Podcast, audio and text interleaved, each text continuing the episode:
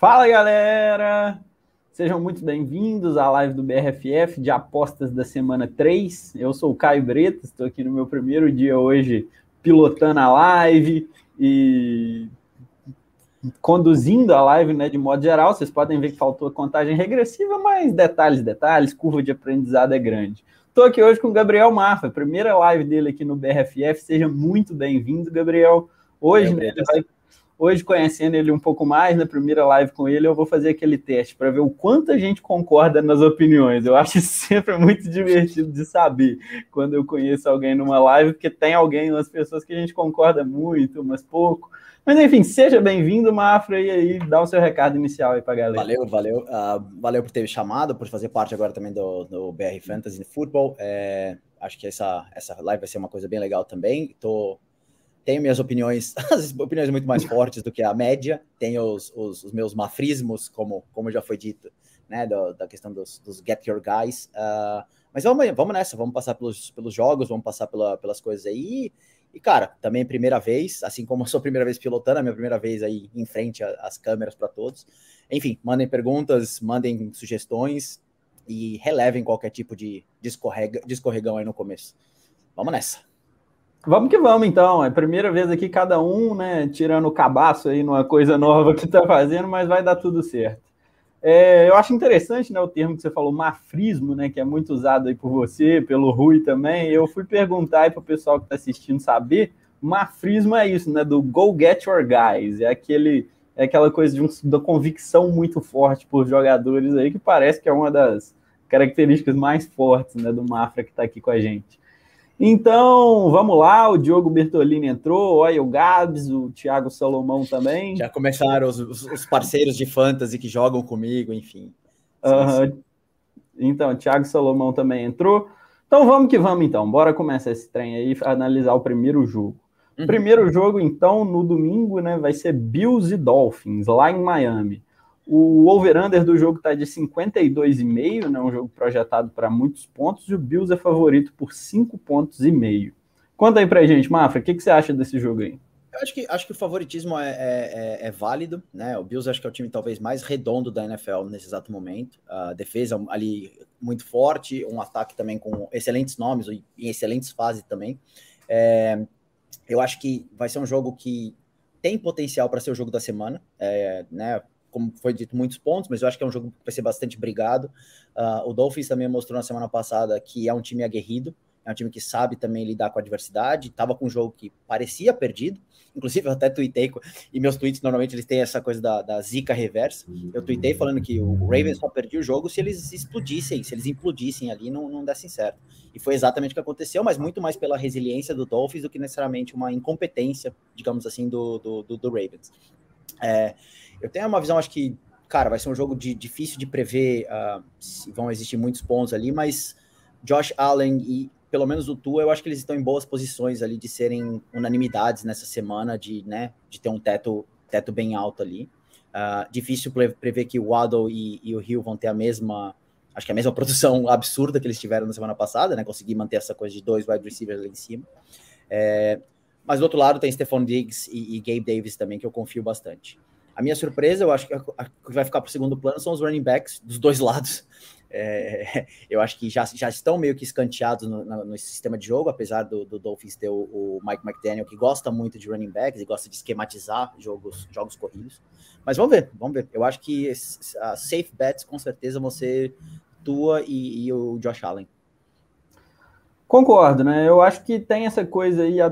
não é o confronto ideal para o Tua, né? Quando você considera que a defesa dos Bills é muito forte, é um time muito redondo realmente. Mas eu acho que dá para apostar no Tua como um QB1, sim, nessa, nessa rodada. O que, que você acha? Concorda? Sim, sim, eu acho que é exatamente, porque ele vai ter a oportunidade de ter que devolver, devolver os pontos, entendeu?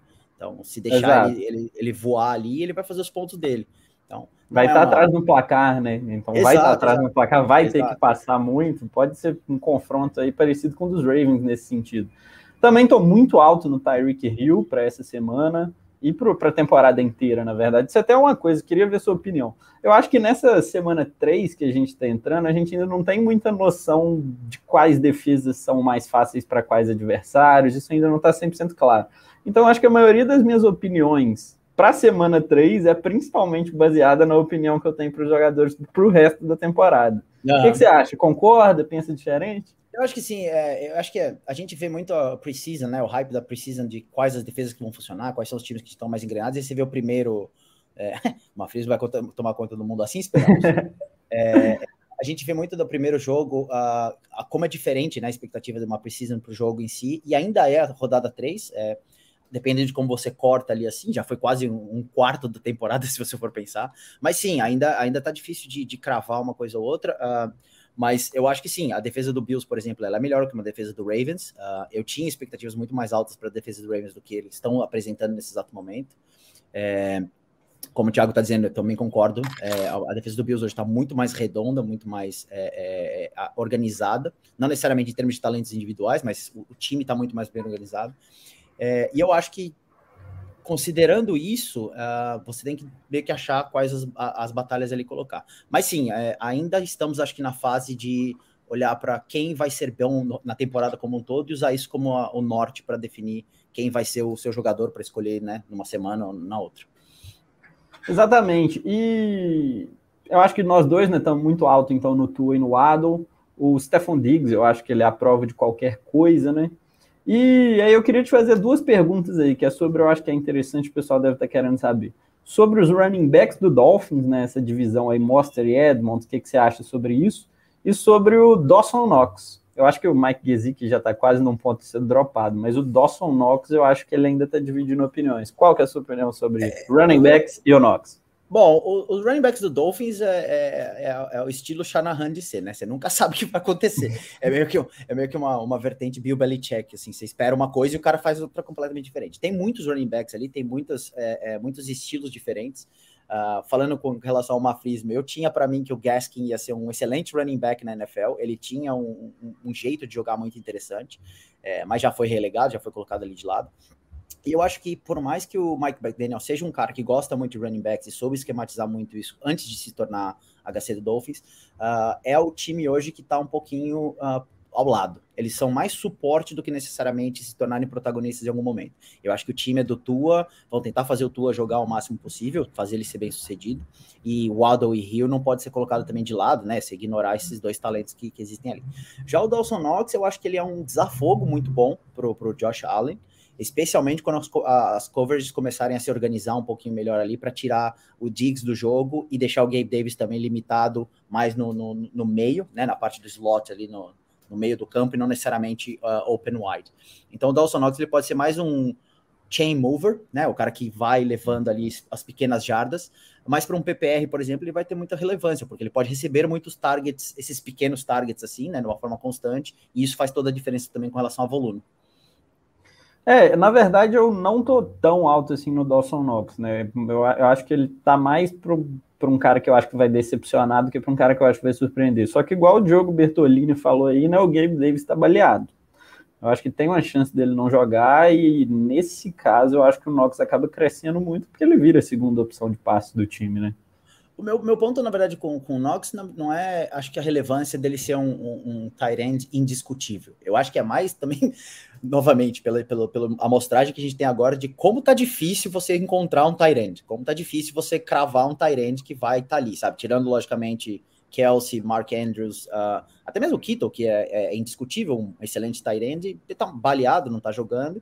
Ou seja, o Dawson Knox talvez seja uma aposta segura para você não se dar mal nessa posição e não zerar na posição, né? É. Que é o que infelizmente está acontecido comigo em algumas ligas, porque eu deixei completamente de lado a posição de, de, de end. Mas sim, não é o cara, não é o cara que vai, vai fazer diferença ali absurdamente. Como eu falei, é mais um, um cara que move o jogo aos poucos. É eu, tô, é, eu diria que eu não estou muito alta, né? Eu faço a minha coluna de Tyrant semanal, de stream de Tyrants, eu faço um ranking da semana para os Tyrants. E aí o Dawson Knox ele ficou em 12 lugar no meu ranking da semana, atrás de alguns caras como, por exemplo, Gerald Everett, né, jogando sem Kina Allen, ficou atrás do Zach Ertz, do Pat Fryer, desses jogadores. Mas à frente dos Tyrants mais streamers, né? Então, Concordo tô... contigo nessas, nessas, nessas edições, mas é assim, que é, é Tyrant 12, para uma liga normal de 12 times ali, o cara é titular. Então, é. é. É, onde eu vejo ele também, assim. Eu acho que ali entre o 10, entre o 14, enfim, nessa, naquele bolo ali, eu acho que faz todo sentido. Sim, sim, sim. Aí, para a primeira pergunta do dia que surgiu foi do Eduardo, né? Ele perguntou se vai de Pat Fryermuth hoje, ou Hayden Hurst, ou Evan Engram. O que, que você acha? Ah, eu acho que eu iria de Fryermuth também. Uh, eu acho que ele, que ele é um desafogo do, do, do, Trubisky, que é um quarterback muito fraco, muito fraco, mas já percebemos que, que eles têm ali uma, algum tipo de conexão. O Hurst, ele tá dependente da, da, das bolas chegarem, mas tem Higgins e Chase ali, e até mesmo o Boyd acaba meio que entrando nesse, nesse bolo. E o Engram, querendo ou não, eu acho que ele, sei lá, ele joga mais no. Ele tem mais nome hoje do que necessariamente é, relevância. Então eu iria de Firemouth tranquilamente ali. Eu concordo com você também. Eu, na verdade, eu gosto do, do Hurst e do Engram aí. Eu acho que os dois já estão já são ali um Tyrant top 15 para essa semana no meu uhum. ranking, mas eu acho que nesse caso é é Frymouth mesmo. Não tem, é. não, não precisa inventar demais. Eu acho, eu acho que o Frymouth tá surpreendendo esse ano. É um cara até que eu, que eu gosto para o ano e para a semana 3. Eu acho que ele foi meu Tarento 8 na posição. Agora, bora passar então para o jogo 2, né? O jogo 2 uhum. é o Bengals e Jets, que vai ocorrer no domingo. E tem o Bengals favorito. O Bengals é favorito por 6 pontos e o over-under do jogo é de 45 pontos. Não é muito alto. Acho que, acho que faz sentido. É, a gente estava conversando um pouquinho offline com relação à questão do Jets, assim, eu tenho uma, uma confiança talvez é, é, não comprovada com relação ao Jets. Eu gosto muito do Salé, eu gosto muito do, do que eles estão tentando construir ali, da cultura que eles estão tentando trazer. É, pô, eles têm jogadores que eu acho são muito bons, como o Elijah Moore, como o Michael Carter, o Bruce Hall, que veio também é um cara competente. Eu tenho ainda para mim que o, o Zach Wilson é um QB1, ele é um cara que vai se estabelecer na NFL. Uh, mas sim, hoje, nesse exato momento, por mais que a, a linha ofensiva do, do, do Bengals seja lastimável, ou esteja lastimável, porque contrataram né, 56 pessoas para repor aquela OL, ele é o único time da NFL que tem dois é, é, coaches de OL, ou seja, eles focaram Não, essa eu não sabia. É, eu não sabia. Interessante. É, foi tão ruim, foi tão ruim a experiência do Super Bowl que eles falaram: não, pera, a gente precisa organizar essa, essa casa aqui, que foi uhum. o que o, o Chiefs tentou fazer o ano passado também, né? Contratando basicamente a linha toda a nova. Mas sim, o Bengals tem, tem Jamar Chase, tem Joe, Joe Burrow, tem, Joe, tem o Mixon, tem, tem o Higgins, como eu falei, tem o Boyd, tem o Hurst, enfim, o talento ofensivo é muito grande é, para essa defesa do Jets, que ainda ali tem uns bons nomes, mas está tentando se encontrar. Eu acho também, eu tô muito confiante, cara, nesse ataque dos Bengals aí, é, apesar da linha ofensiva. Primeiro, porque eu acho que a linha ofensiva vai, vai dar um rebote. É um grupo de jogadores que no papel é muito bom, então, mas Sim. é uma linha que começou a jogar junto agora. Então, acho que a gente precisa dar tempo ao tempo. E mais que na linha, né, eu confio nas armas desse time. Como não confiar em Joe Burrow, Jamar Chase, T. Higgins e até o próprio Tyler Boyd e Hayden Hurst? Eu lembro no ano passado, né, quando lá para o meio do ano, de repente o pessoal começou a duvidar de Patrick Mahomes e Andy Reid. Eu acho que guardadas as devidas proporções pode ser um caso parecido. Então, para mim, eu acho que todos os nomes aí do Bengals são bem interessantes para essa semana. E se o Bengals for muito favorito, eles não vão passar tanto a bola, né? Então, o Tyler Boyd, eu acho que ele pode acabar tendo menos targets. Mas Com os certeza. outros dois wide receivers eu gosto muito. E do Hayden Hurst eu gosto também, porque ele é um cara que está com potencial de TD grande, né? O Bengals está projetado para marcar pelo, por esse over-under, eu acho que 26 pontos no jogo. É o sétimo time que está projetado para marcar mais pontos. Muitos pontos, muitos TDs. Muitos TDs, chancezinha do Hurst aí. Ele foi o meu streamer da semana, aliás. Então, para o pessoal aí que está falando aí que está com dificuldade em Tyrene, né?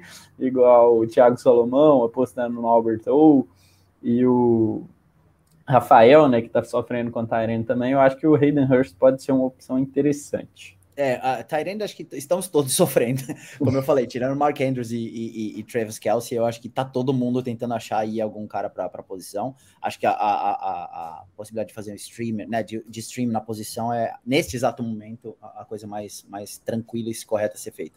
Com relação ao Alberto, eu acho que, na verdade, não é ele que tá uma decepção, é o próprio Seahawks. A gente vai falar um pouquinho sobre o time depois, mas para mim, aliás, Seahawks, Broncos. o Broncos, é, é o Broncos como um todo ali, assim. É. Mas, enfim, é, é mas sim, Tyrant tem sido uma, uma posição muito difícil da gente, da gente garantir esse ano, o que é relativamente uma surpresa, porque me parecia, antes da temporada, que a gente tinha ali nomes é, bem, bem certos, né, que dava para garantir. Uh, quando você, se você não quisesse pegar os top 5 ali, você tinha pelo menos alguns abaixo que estavam com potencial de produção. Sim, sim, sim. É, o, o Albert por enquanto, eu acho ele ainda ok, mas eu tenho um pouco de medo quando o Greg Dulcich voltar, né? Sim, Falando aí para o Thiago Salomão. Aí eu acho que o trem vai ficar feio pro Albert E pensando agora do lado dos Jets, né? O que eu acho mais interessante dos Jets, né? A narrativa aí que eu tô vendo crescendo é que os Jets tá com o Joe Flaco e tá liderando a liga em passes tentados esse ano. Eles tentaram 110 passes por uma impressionante média de 55 por jogo. Então eu acho que é até por isso que eu estou muito confiante no Elijah Moore, que para mim é o wide receiver dos Jets. E também gosto do. É, é nóis, ó, já, já é a primeira concordada. Esse é do, esse é do mafrismo. Exatamente, Elijah Moore é muito my guy aí, exerce o mafrismo mesmo. E eu ainda acho que tem espaço para o Garrett Wilson nesse time. É um time que passa muita bola e os dois são vamos de bola, não tem, não tem grandes coisas além para pensar. Acho que quando o Zach Wilson voltar, pode até melhorar a situação para os dois. Queria destacar também que eu gosto do Tyler Conklin. Eu acho que ele teve muitos targets aí nos dois jogos, está correndo muitas rotas, é uma utilização bem interessante aí para o pessoal que está na dúvida de Tyrande, passando dificuldade. Pode ser um streamer interessante. Sim, eu concordo plenamente com você. É, novamente, também tem o Elijah Moore como sendo, como sendo meu cara aqui. Eu acho que eles têm, é, ele e o Wilson, eles têm talentos complementares que sim, se, se encaixar, digamos assim, é, o Garrett Wilson, eu não acho que ele seja o wide receiver um indiscutível, eu ainda acho que o Elijah Moore é o, é o foco ofensivo, apesar da, da, excelente Concordo. semana que ele teve, da semana, é. é. excelente semana que ele teve, ele ainda teve mais rotas corridas, ele ainda teve mais snaps do que o, do que o Garrett Wilson. O Garrett Wilson, ele foi, é, acho que o que está acontecendo com ele é que ele está sendo colocado para jogar, o que é uma coisa muito importante também, ou seja, quando ele está em campo, é ele quem é acionado. É, você vê o, o, segundo TD que ele, que ele recebe no, no jogo passado, é exatamente esquematizado para que ele faça aquilo.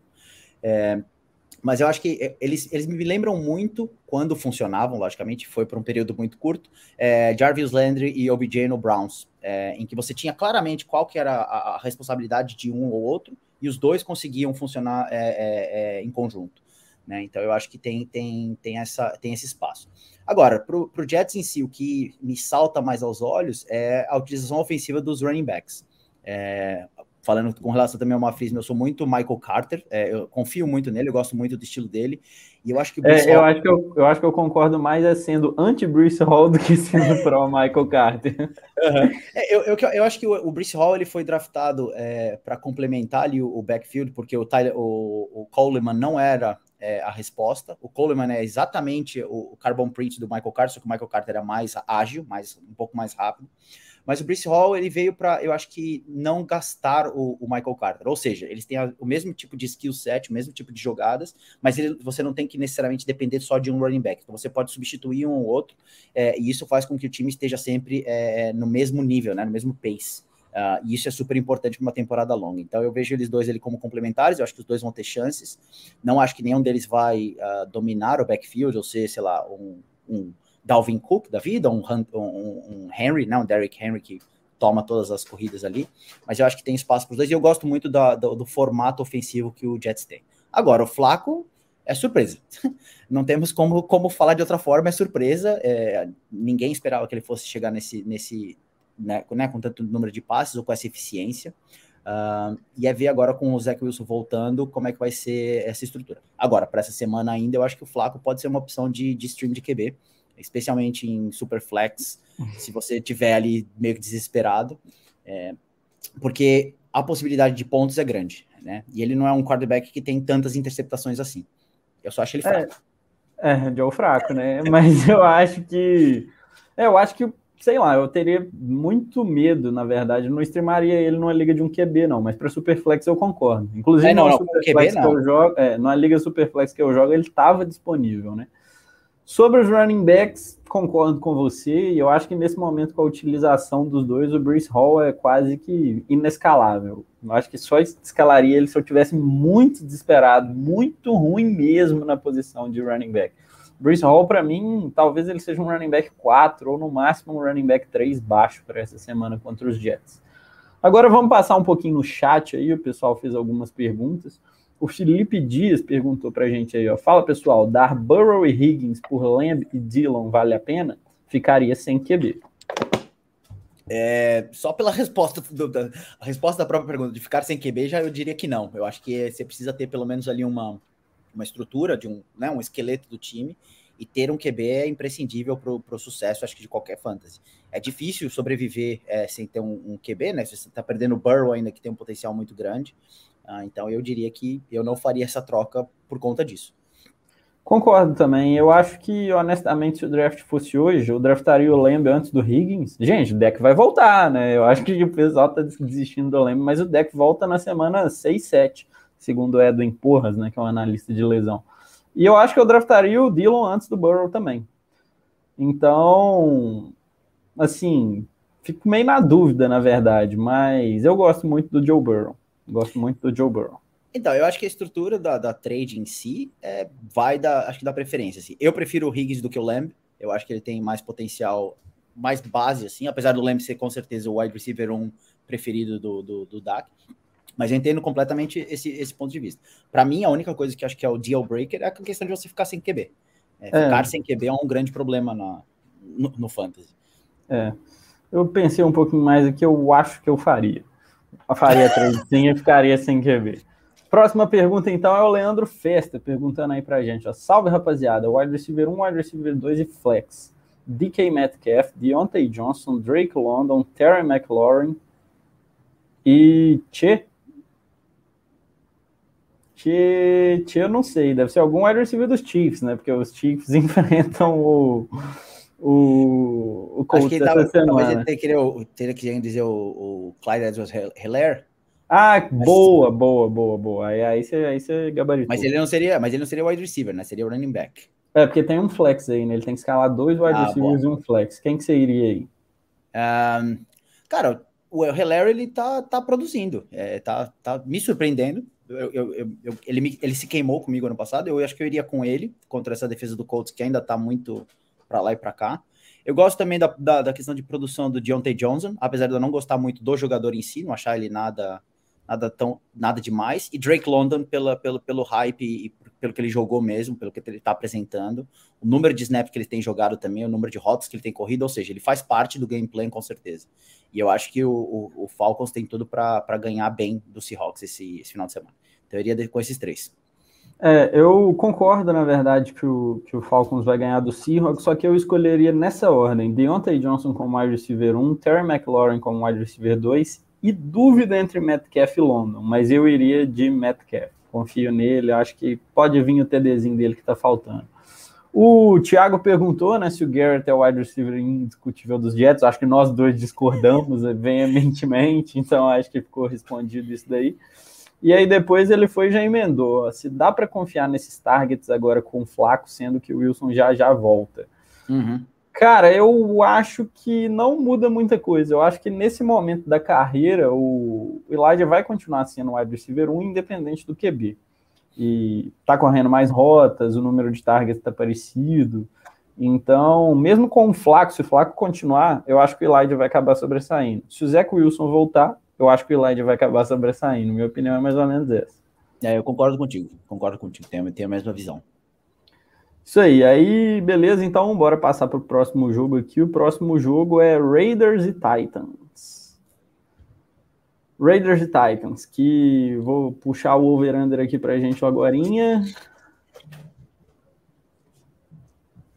Então, é um jogo que está com over-under de 45, né? Não está projetado para tantos pontos, e os Raiders favoritos por apenas dois.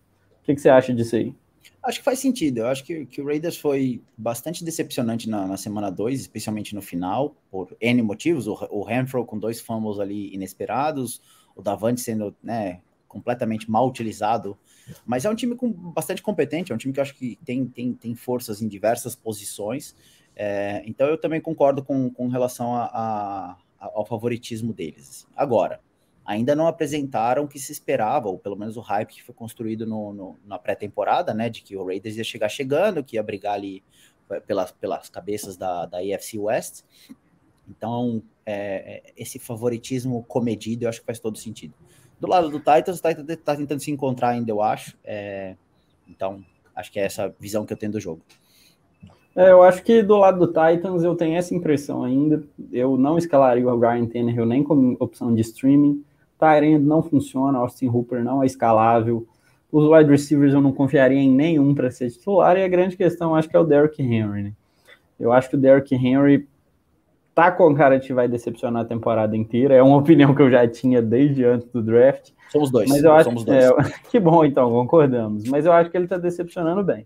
No entanto, cara, se você tem ele no time, você vai ter que escalar. Eu acho que ele entra aí como um running back 1 para 2 nesse jogo aí contra os Raiders. E pensando do lado do Raiders, cara, é um ataque promissor, hein? O Derek Carr tá passando muita bola, é um dos líderes da liga em passes tentados. E a minha principal ideia é que tem espaço para os três. Tem espaço para Davante Adams ser um wide receiver top 6 aí. Tem espaço para o Waller, para mim é o Tyrant 3 da semana. E tem espaço também para o Hunter Renfro ele comer pelas beiradas, embora seja um jogador que eu não gosto muito. É, eu não sei se eu tenho, acho que uma visão tão positiva assim, por conta da questão de, de, de, de limitar, um limita o outro, né? Mas eu uhum. concordo que o Waller e Davante, eles têm tudo para ser ali um, uma dupla com muita dor de cabeça, né? Porque os dois eles sabem se, se, se, desmarcar muito bem, eles sabem se posicionar muito bem, são ótimos da bola na bola contestada. O Derek Carr não tem medo de passar a bola, como a gente já viu no, no, final do ano passado, o número de passes difíceis que ele, que ele fazia ali. Então eu, eu também confio bastante. Do lado do Titans, uh, eu acho que o Hooper ele tem até uma, uma, uma uma possibilidade de aparecer um pouquinho. Eu tenho ele, inclusive, no, no SFB, né? No Scott Fishbowl. Eu também. É, tive que colocar ele para jogar, porque o Gabe Davis machucou e não, não, não, não jogou no, no, na semana. Mas é o cara que, meu, zero, é, não, é uma pick zero sexy, é um cara que você não, nunca pode confiar, você não pode falar que você vai colocar ele ele vai resolver o jogo para você na semana. Ele pode ser aquela grata surpresa. E grata surpresa, a gente, né, tem que ter tem muito panos quentes ali, tem que ter muito um tato muito leve ali.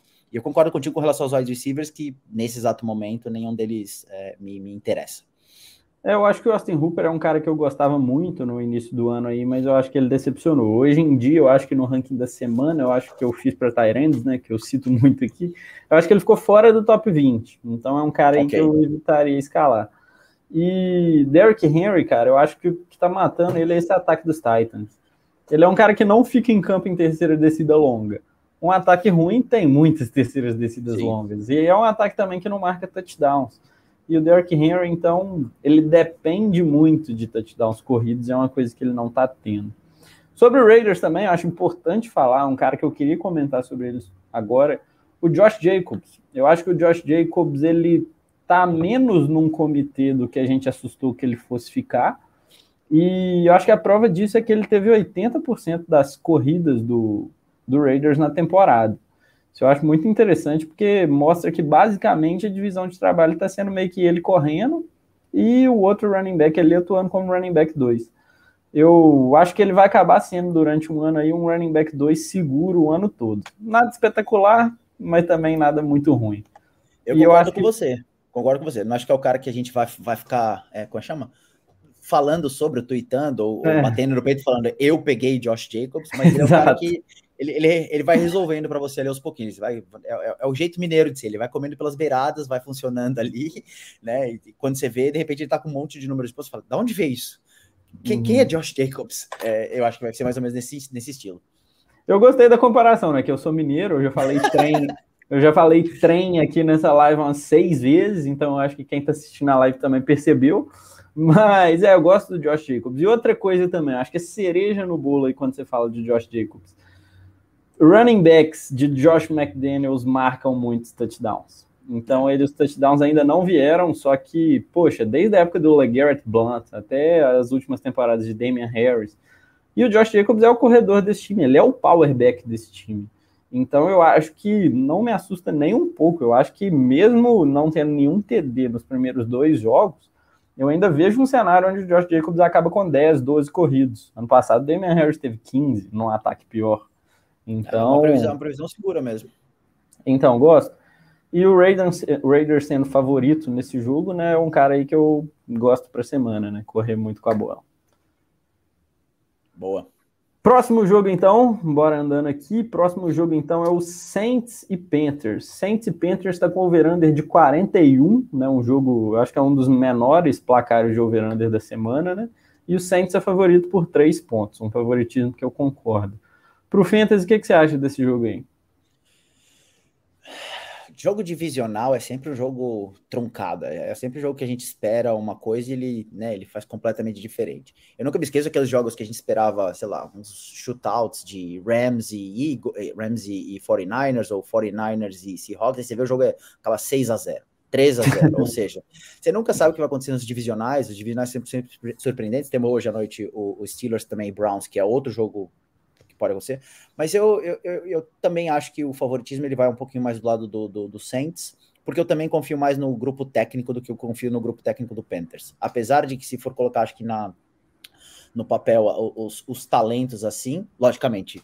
McCaffrey é, é o maior talento dessa, dessa, desse, desse bolo todo, mas eu acho que os talentos meio que se equivalem de um lado e do outro.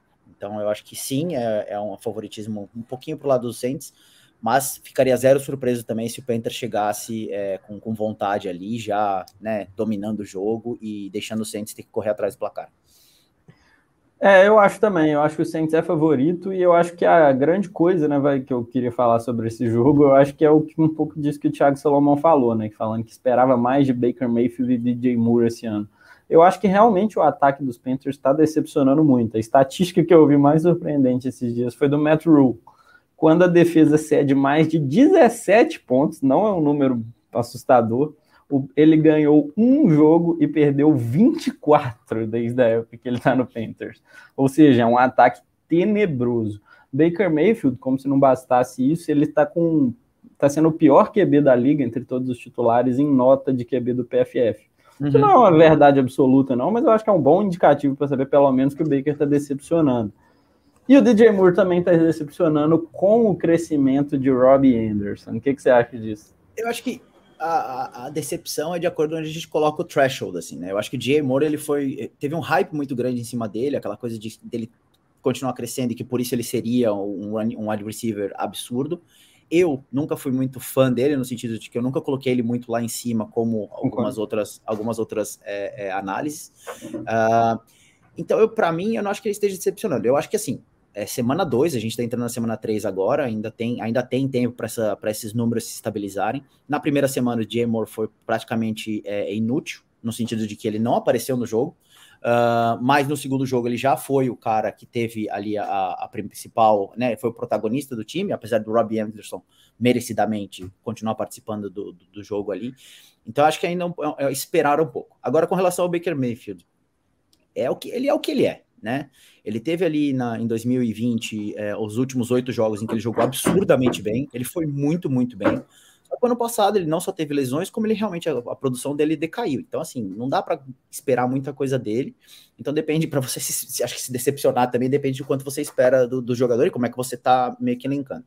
Eu acho que o Baker Mayfield e o Panthers como um todo, Baker Mayfield, DJ Moore ali, eles vão começar a, a melhorar essa produção e a produção deve estabilizar num nível um pouquinho acima do que eles estão apresentando agora. É, pensando com relação a hype, como eu disse, acho que sim, há, há uma certa decepção. Eu concordo nisso daí. E o DJ Moore, eu acho que é um cara que me decepcionou um pouco. Embora eu já não tivesse muito alto nele em primeiro lugar, mas eu acho que ele não vai terminar como um wide receiver top 15. Ele foi draftado como wide receiver top 15. E gosto do Robbie Anderson. Eu acho que parece que você também admira um pouquinho o Anderson como um cara ali que vai se tornar, quem sabe, ali um flex ou no mínimo um wide receiver de Hail Mary, caso você precise escalar alguém desesperado no fantasy. E Christian McCaffrey, running back 1 ou running back 2, certeza? Ou você tá preocupado? É, quem me conhece sabe que eu já fui apaixonadaço pelo, pelo, pelo McCaffrey, assim, eu tinha ele em quase todas as ligas em 2019, 2018 ali, agora, desde o ano passado, quando ele teve a lesão, eu tenho muito receio com relação a ele, muito. É, eu acho difícil para mim colocar ele como os dois primeiros running backs que eu draftaria, Uh, eu concordo plenamente com o talento dele, eu concordo plenamente com, com, o potencial absurdo que ele tem, mas eu tenho muito receio com relação a isso. E ele me parece, nesse início de, de, de temporada, eu assisti o, o, jogo do, do, do, do, Panthers nesse final de semana, é, ele me parece um pouco mais lento. Agora, o mais lento, eu não sei se é necessariamente ele por si só, ou se é o esquema do jogo que está um pouco diferente. É, está uhum. um pouco mais, mais aberto ali, mas enfim, eu, eu tô sentindo alguma coisa estranha que eu não consigo ainda identificar ali exatamente o que, que é, e também não sou técnico da NFL para poder né, saber ali no detalhe. Mas eu acho que tem alguma coisa ali que está me dando um pouco de, de, de, pausa. Agora, é um baita no running back, é um cara que produz muito, tem um, um, um chão muito alto. Então você não vai deixar nunca ele de fora do teu time. E se você tiver a opção de, de, de fazer uma trade por ele, vá atrás. Eu acho também, né? Eu acho que eu sou McCaffreyzete aí. Eu acho que o potencial dele é altíssimo. Eu acho que em qualquer jogo aí ele tem potencial de meter 30 pontos. Ele tem potencial de ter uma média de 25 pontos PPR no ano. Então gosto muito. Pensando agora no lado dos Saints aí, né? Cara, eu acho que uma grande coisa que a gente tem que saber se o Alvin Kamara joga ou não. Eu acho que a principal notícia nesse momento é que ele não deve jogar. Eu acho que o que é mais provável. E desse ataque de passe dos Saints aí, você tá comprando essa crescidinha que eles deram? Tá comprando quem? Quem que você não tá comprando? Como é que é? Cara, o James Winston é um cara que ele sabe passar a bola. Ele, ele, ele é muito bom nisso. O problema é que Concordo. ele é extremamente afobado. E não, não, não é, é, é comprovado né, que ele tem o recorde de passes, de, de interceptações de uma temporada. Né? Ele foi um absurdo, é, o tanto de TDs que ele fazia, o tanto de interceptações que ele fazia. Então eu acho que se se ele passar ali, se ele passou por um psicólogo, se ele está uma, uma pessoa um pouquinho mais centrada, é, e também tem, logicamente, o um grupo técnico ali um pouquinho mais organizado para ele, eu acho que tem um potencial muito grande sim, porque Michael Thomas é um baita de um, de um wide receiver. Eu sou muito fã do Olave. Para mim, o Olave é o melhor wide receiver desse, desse grupo aí que foi draftado esse ano. Uh, inclusive, torcia muito para que ele chegasse no Packers, que fosse o wide receiver para o Packers. Então, eu acho que eles têm ali um grupo muito bom, muito, muito competente com esses dois. É, e o Winston, como eu falei, eu acho que ele, ele, ele sabe jogar bola, ele sabe jogar bola de, de QB. O problema dele é que ele é extremamente afobado. Eu acho também. É, Michael Thomas, eu achei uma análise difícil no início do ano, mas agora eu acho que eu já estou comprando um pouco mais esse hype aí. Eu acho que a gente sabe que ele foi bom de bola, né? Eu acho que ele está mostrando aí que volta a se, que tá voltando a ser bom de bola. Eu diria que ele é um wide receiver 2 médio, assim, pensando uhum. para essa semana.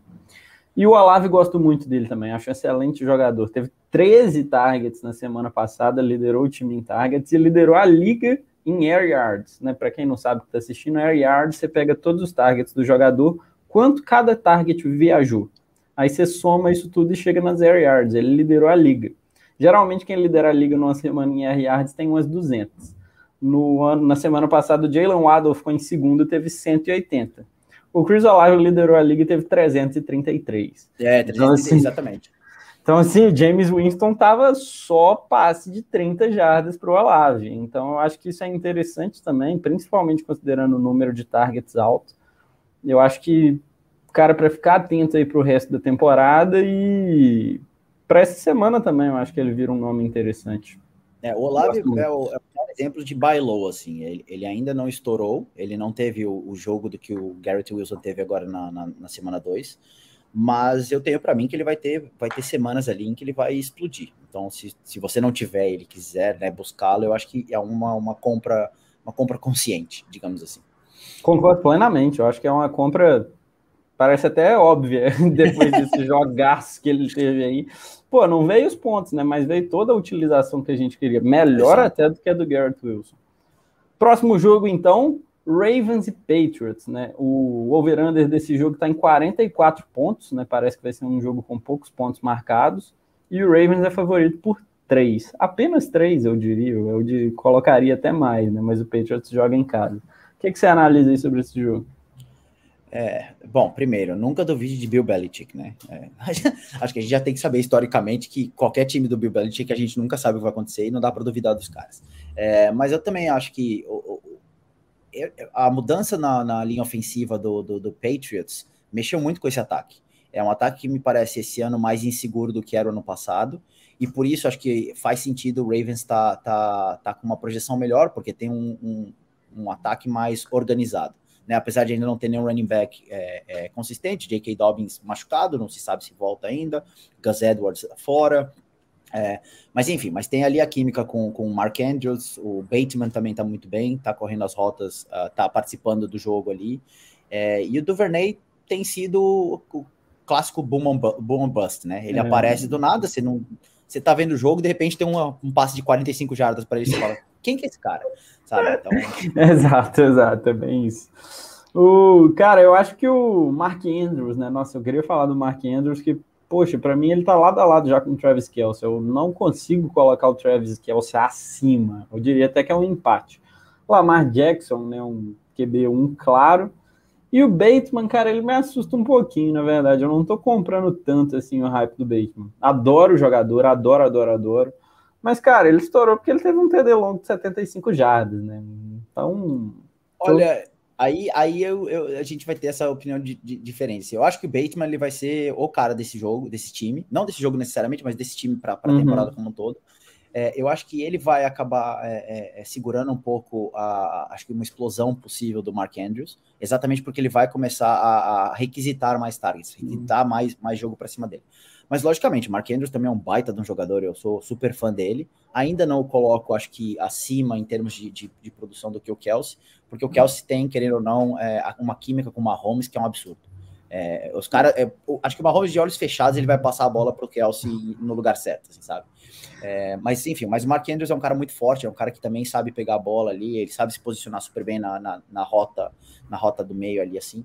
Então, vamos, vamos ver assim. Hoje, nesse exato momento, eu acho que o Duvernay está pegando, está pegando alguns dos targets, alguns dos esquemas que são do Bateman. É, e ele tá. tem aparecido nesses jogos X, assim. Então eu acho que eu tenho uma, uma projeção boa do, do, do, Bateman. Não por isso, eu acabei tendo ele em várias ligas minhas também, confio bastante nele. É, cara, eu adoro o Bateman como jogador em Dynasty, eu tô bem alto nele. Só que eu acho, na verdade, o contrário disso que você falou. Eu acho que é o Andrews que vai segurar o breakout do Bateman e impedir de acontecer. Ou um, com certeza.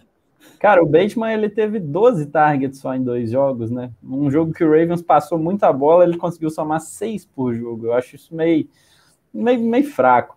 E tirando o touchdown longo, a média de pontos dele seria 10,2. Eu tô com esses dados na ponta da língua porque eu escrevi sobre ele hoje na coluna de valor de troca.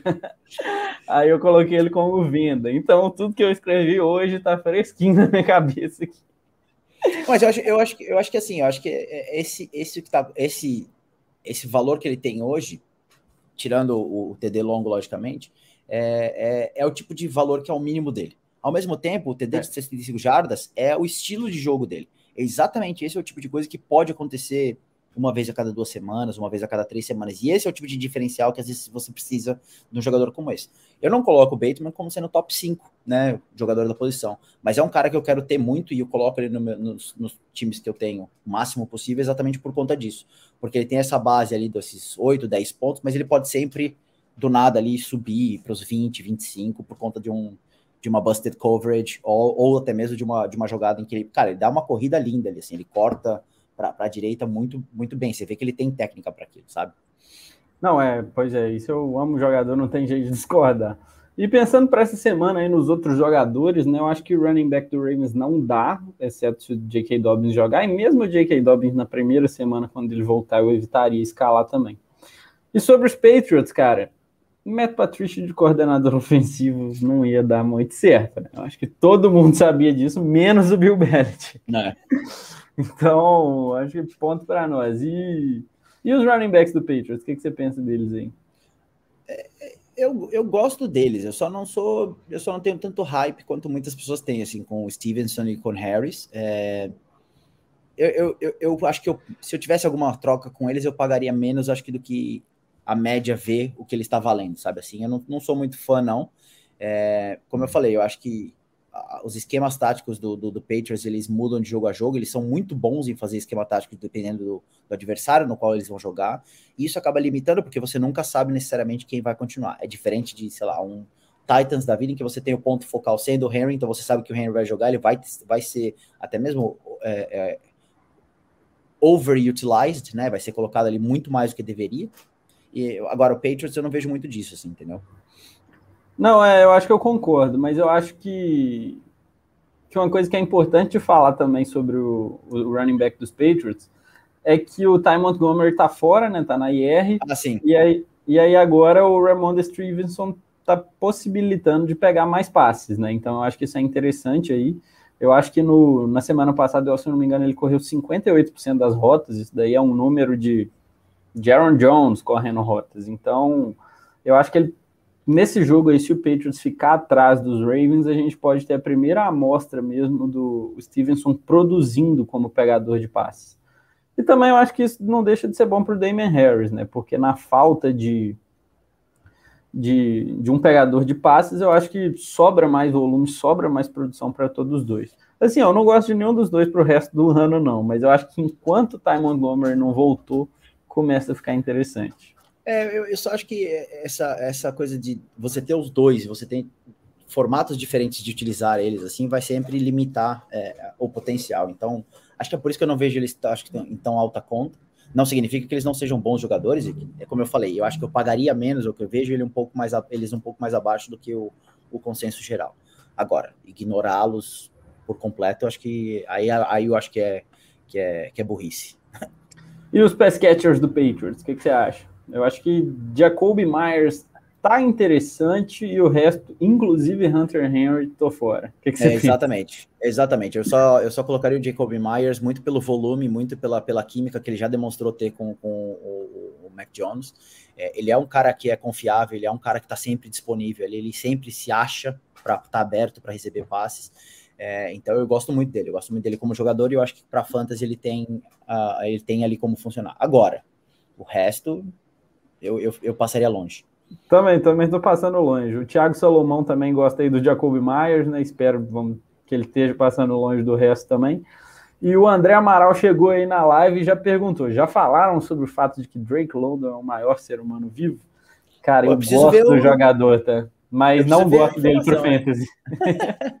Eu preciso ver a informação se ele é o mais alto mesmo, assim, se ele é o maior, não sei. Isso eu já não tenho certeza. Mas enfim, eu gosto muito do, do London também. Porém, porém, aí, eu, aí a questão do mafrismo, eu tô muito chateado com ele porque ele está limitando a utilização do meu, do meu pizza. A gente vai falar um pouquinho do Falcons depois, mas é... essa, essa, essa briga tá me incomodando um pouco, porque eu, te, uhum. eu tenho, eu, eu, eu comprei mais o pizza e eu não quero me decepcionar nessa temporada. Uhum. É, eu, eu, acho que vai ser interessante aí, porque eu acho que a gente vai ter opinião diferente sobre o Pitts. Mas bora falar do próximo jogo, então. O próximo jogo é Lions e Vikings. Eu acho que é um dos jogos mais hypados né, da temporada, porque o Vikings tem um ataque interessante e o Lions é o time da galera. Quem não gosta do Detroit Lions hoje em dia, pessoal? Então ficou interessante aí, um jogo que dividiu os palpites né, que a gente fez da redação do BRFF, mas para mim é Vikings confio mais nesse ataque, confio mais nesse time, embora eu tenha carinho pelos Lions. Eu vou, eu vou de Lions nesse jogo também. É, é, não, não, não vou pelo Vikings. Talvez, talvez por conta disso aqui, né? Talvez por conta de ser Packers, eu acho que eu não, não, já tenho uma, uma ojeriza natural pelo, pelo Vikings. Não, mas fora de brincadeira, eu acho que eu acho que o Lions está com um time desde o ano passado sendo muito bem organizado, muito bem montado. É, como eu falei no início da live, assim, o, o, Lions e o Jets são dois times que eu gosto muito do que eles estão querendo construir, de como eles estão querendo se organizar. É, o front office do Viking também, também é, é, bastante interessante, com Mensa. É, mas eu acho que o Lions hoje ele tá com uma resiliência muito grande, ele tá com um time ali que tá com muita vontade de jogar. O Amon Ra jogando muito, Swift baleado, mas também ali, sabe, o tempo todo. A linha ofensiva dos caras é maravilhosa, ela é muito, muito boa. Uh, o Goff é um cara que tá sabendo ser o game manager. O Goff talvez seja o jogador menos sexy da NFL. É aquele cara que você não quer colocar no seu time, mas ele tá funcionando. É, uhum. tá, o Borlini, um grande amigo meu também, que é torcedor do Vikings, e gente, ele sabe da, das, minhas, das minhas questões com relação ao Vikings. Mas eu gosto também muito do time do Vikings, uh, especialmente na parte da defesa, só que eu acho que a defesa ainda não encaixou. Eu acho que eles têm momentos aqui e ali, e por conta disso, acho que o, o Lions tem muita opção de explorar esses, esses buracos e esses problemas ainda da defesa do Vikings.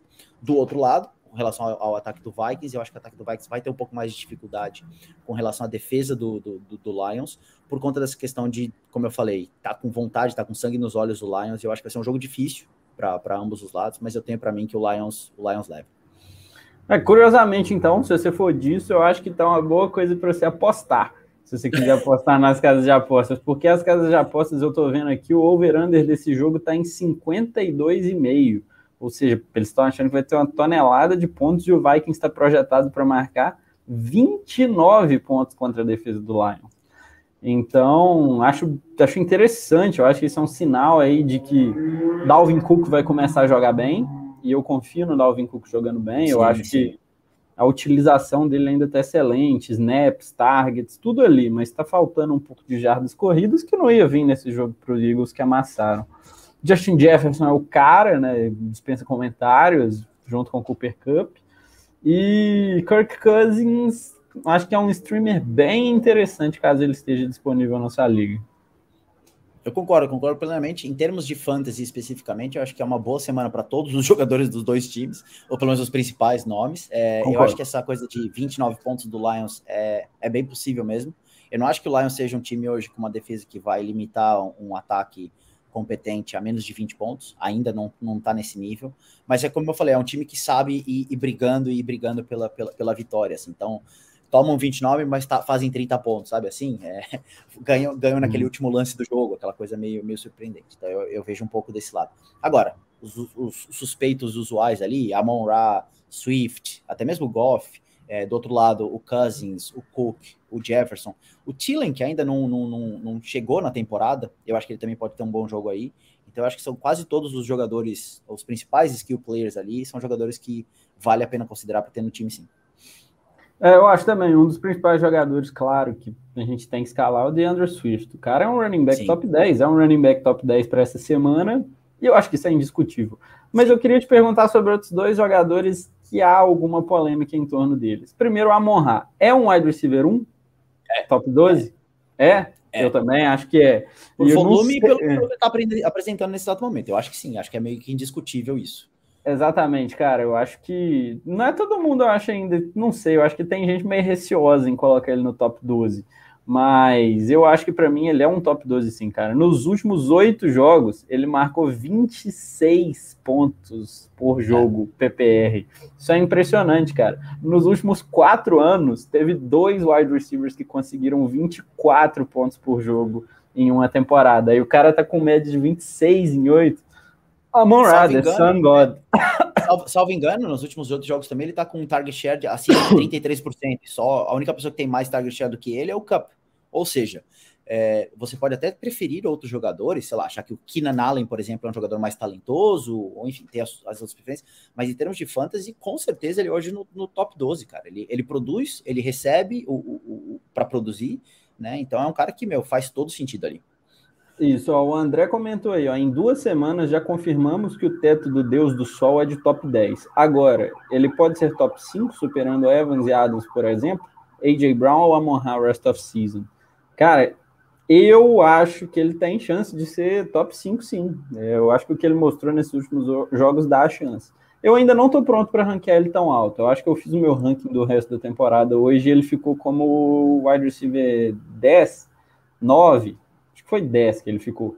E isso daí eu coloco ele na frente de Mike Evans, atrás de Davante Adams e atrás de AJ Brown. E você, o que, que, você acha disso? É, eu, como mesmo sendo viúva do Adams, é, eu não consigo colocar muita gente na frente dele, não.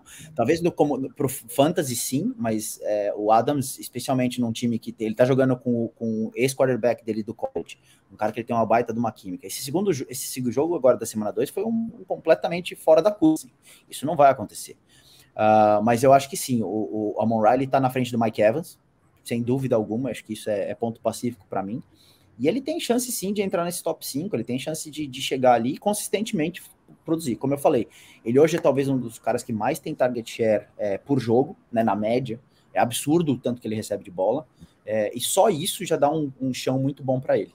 Agora, isso aliado ao talento dele, vale, vale demais. O Thiago está perguntando aí sobre os Tyrants também, que era outra pergunta que eu queria te fazer sobre o TJ Hawkinson. O que esperar depois desse início ruim dele? Boa pergunta. Boa pergunta, porque, porque eu, tenho visto, eu tenho visto o Hawkinson, pelo menos nesses últimos jogos, é, ele mais na linha, ele mais bloqueando os jogos do que necessariamente aparecendo para os passes, o que é uma coisa que tende a preocupar. Né? A gente vai falar um pouquinho depois do, do Falcons e a mesma coisa que está acontecendo com o Pitts, assim. Mas o Hawkinson é mais talentoso do que o Irv, mas acho que neste exato momento eu teria um pouquinho mais de confiança em termos de produção no Irv do que do Hawkinson. Porque o Hawkinson ele tem que brigar com outras pessoas pra, pra, pelo jogo. Ao passo de que o Irv ele tá brigando ali, ele logicamente não vai brigar nunca com o Justin Jefferson, mas ele tá ali naquele bolo com o Tillen que tá produzindo muito baixo ainda, então sei lá, ele pode surpreender, basicamente. Mas Hawkinson para mim é o cara que eu colocaria no meu time. Eu não, eu não draftaria o, o, Irving, eu draftaria o Hawkinson. O problema é que o Hawkinson, no nível que ele está sendo draftado, ele está muito mal, muito mal. É, eu, eu acho que a gente está bem equilibrado em concordâncias e discordâncias, né? Porque a gente concordou no Amon e agora discordamos no Hawkinson. Eu não estou muito alto no Hawkinson. Eu acho que eu draftei zero TJ Hawkinson esse ano, ou algo muito perto disso. Mas eu acho que os sinais estão ali, cara. Tá correndo rotas, tá tendo um target share razoável, ele em torno de uns 18, 20%. Então eu acho que ainda dá para apostar um pouco no Hawkinson voltando, sendo ali um Tyrande 8, Tyrande 10 nesse ano. Eu ainda não desisti, não. Eu escalaria o Hawkinson tranquilamente à frente do Irv Smith. Então, uma discordância. É, eu acho o... que é mais para esse jogo, assim, é, é, do que. Sim, para o resto da temporada, eu acho que o Hawkinson, lógico, como eu falei, mais talentoso, é mais jogador e tudo mais. Mas é, eu acho que hoje. é, para mim é para os dois, eu acho. Para o resto okay. da temporada, mas também para o jogo. Eu acho que se aplica aos dois. Principalmente nesse jogo, que eu acho que os ataques vão brilhar muito. E aí, a outra pergunta aí, ó, passando pelo chat aqui, é do Júlio. Perguntando, para quem perdeu o Trey Lance, quem vocês preferem para essa semana? Jared Goff ou Carson Wentz? O que, que você acha? tem um terceiro QB para colocar. eu acho que o, Wentz, cara, o Wentz ele teve flashes muito bons, assim, você vê alguns jogos maravilhosos dele, mas eu não consigo confiar em absoluto nele, assim. Eu acho que o Wentz é aquele tipo de cara que ele pode amanhã ter três interceptações, não jogar bem, não fazer absolutamente nada, enquanto que o Goff, como eu falei, ele é o jogador menos sexy da NFL nesse exato momento, mas ele, ele tá produzindo ali, cara. Ele tá funcionando nesse esquema, ele tem caras para passar a bola, ele tem caras para fazer jogada por ele, a Monra. É, então eu iria de, de Goff, mas novamente, sem, sem convicção alguma, porque é, são, dois, são dois QBs que se eu pudesse eu ficaria distante. É, na verdade eu iria de Carson Wentz aqui. Estou muito confiante no Wentz e aí é isso daí. Ok. Ok. Parece, parece que seus amigos chegaram aqui, né? Estão comentando muito. Aqui é Pelegos. Outro Nossa falou... liga de, de, de keeper, exato. Uhum. Outro já falou Mafra é lindão. Um terceiro ainda falou aí que ganhou o primeiro milhão com dica de aposta sua. Mas esse daí eu vou, vou começar a seguir também esses dicas de é, aposta. Claramente ele não ganhou um milhão com as minhas dicas, mas tudo bem. Uhum, e o Júlio tá perguntando aí, ó. Troquei Diggs por Amon High Waddle, estou bem com isso. Sangod com 32% de target share desde o ano passado. Acho que mandou bem mesmo. Mandou bem zaço, bem que... Pois é. E o André tá falando aqui que o Hawkinson tá morto. Uh. Descanse em paz. Nossa, André, isso aí eu achei forte. Eu não gosto do Hawkinson, mas eu acho que ele. É, é. Eu gosto, eu gosto do André que ele tem, ele tem é, convicções muito fortes, como eu. Então a gente, tem. a gente no final, no final da temporada a gente vai acabar, né, batendo as nossas figurinhas ali, as nossas, os nossos mafrismos para falar o que, que deu certo, o que não deu certo. Uhum, o Thiago aí lembrou que o Rigby está tendo 10 mais targets por jogo, né? Eu acho que a gente vai falar bem disso quando chegar na hora do Rigby. E agora vamos passar então para o próximo jogo. Uhum. O próximo jogo que está aqui é o Eagles e Commanders, onde a gente já fala um pouquinho do Carson Wentz, né? Que é um QB que eu confio. Vou buscar o over-under aqui e vai falando o que, que você acha do confronto. Cara, é, esse jogo é, é o jogo para o Eagles se estabelecer como uma grande força da NFC, eu acho. É, o, o Hurts, é, eu gosto muito do que está acontecendo com ele guardadas as devidas produções, eu acho que a, a, subida de produção dele e a subida estável de produção dele me parece muito o que aconteceu com o Josh Allen, quando ele, ele saltou do Bills, né, que ele estava com, com, completion percentage muito baixo, ele assim, era questionável sobre a questão da habilidade dele, e ele teve, logicamente, um crescimento muito rápido, muito, é, e foi sustentável. Então eu gosto muito do que está acontecendo ali. A dupla de, de ataque é muito legal também, com AJ Brown e, e, e Devonta Smith. Então eu acho que é um jogo pro, pro lado do, do, do Eagles. Uh, agora, o Commanders tem uma, uma defesa interessante. Eu acho que eu gosto mais da defesa do que eu gosto do ataque. E a gente estava falando antes de começar aqui. O ataque tem um cara que, para mim e aparentemente para você, não está surpreendendo, mas né, já esperávamos isso dele, mas infelizmente não se materializou ano passado, que é o Kurt Samuel. O Kurt Samuel é uma grata surpresa dessa temporada. É, ele está é, esquematizados dentro do jogo, ele está sendo colocado para jogar, ele está sendo uh, uh, uh, considerado como um ponto focal. É, o McLaurin é um complemento muito bom, apesar de ser o wide receiver um desse time nesse exato momento, mas eu acho que não vai dar para eles não. Eu acho que o Eagles, é, eu acho que o Eagles leva esse jogo.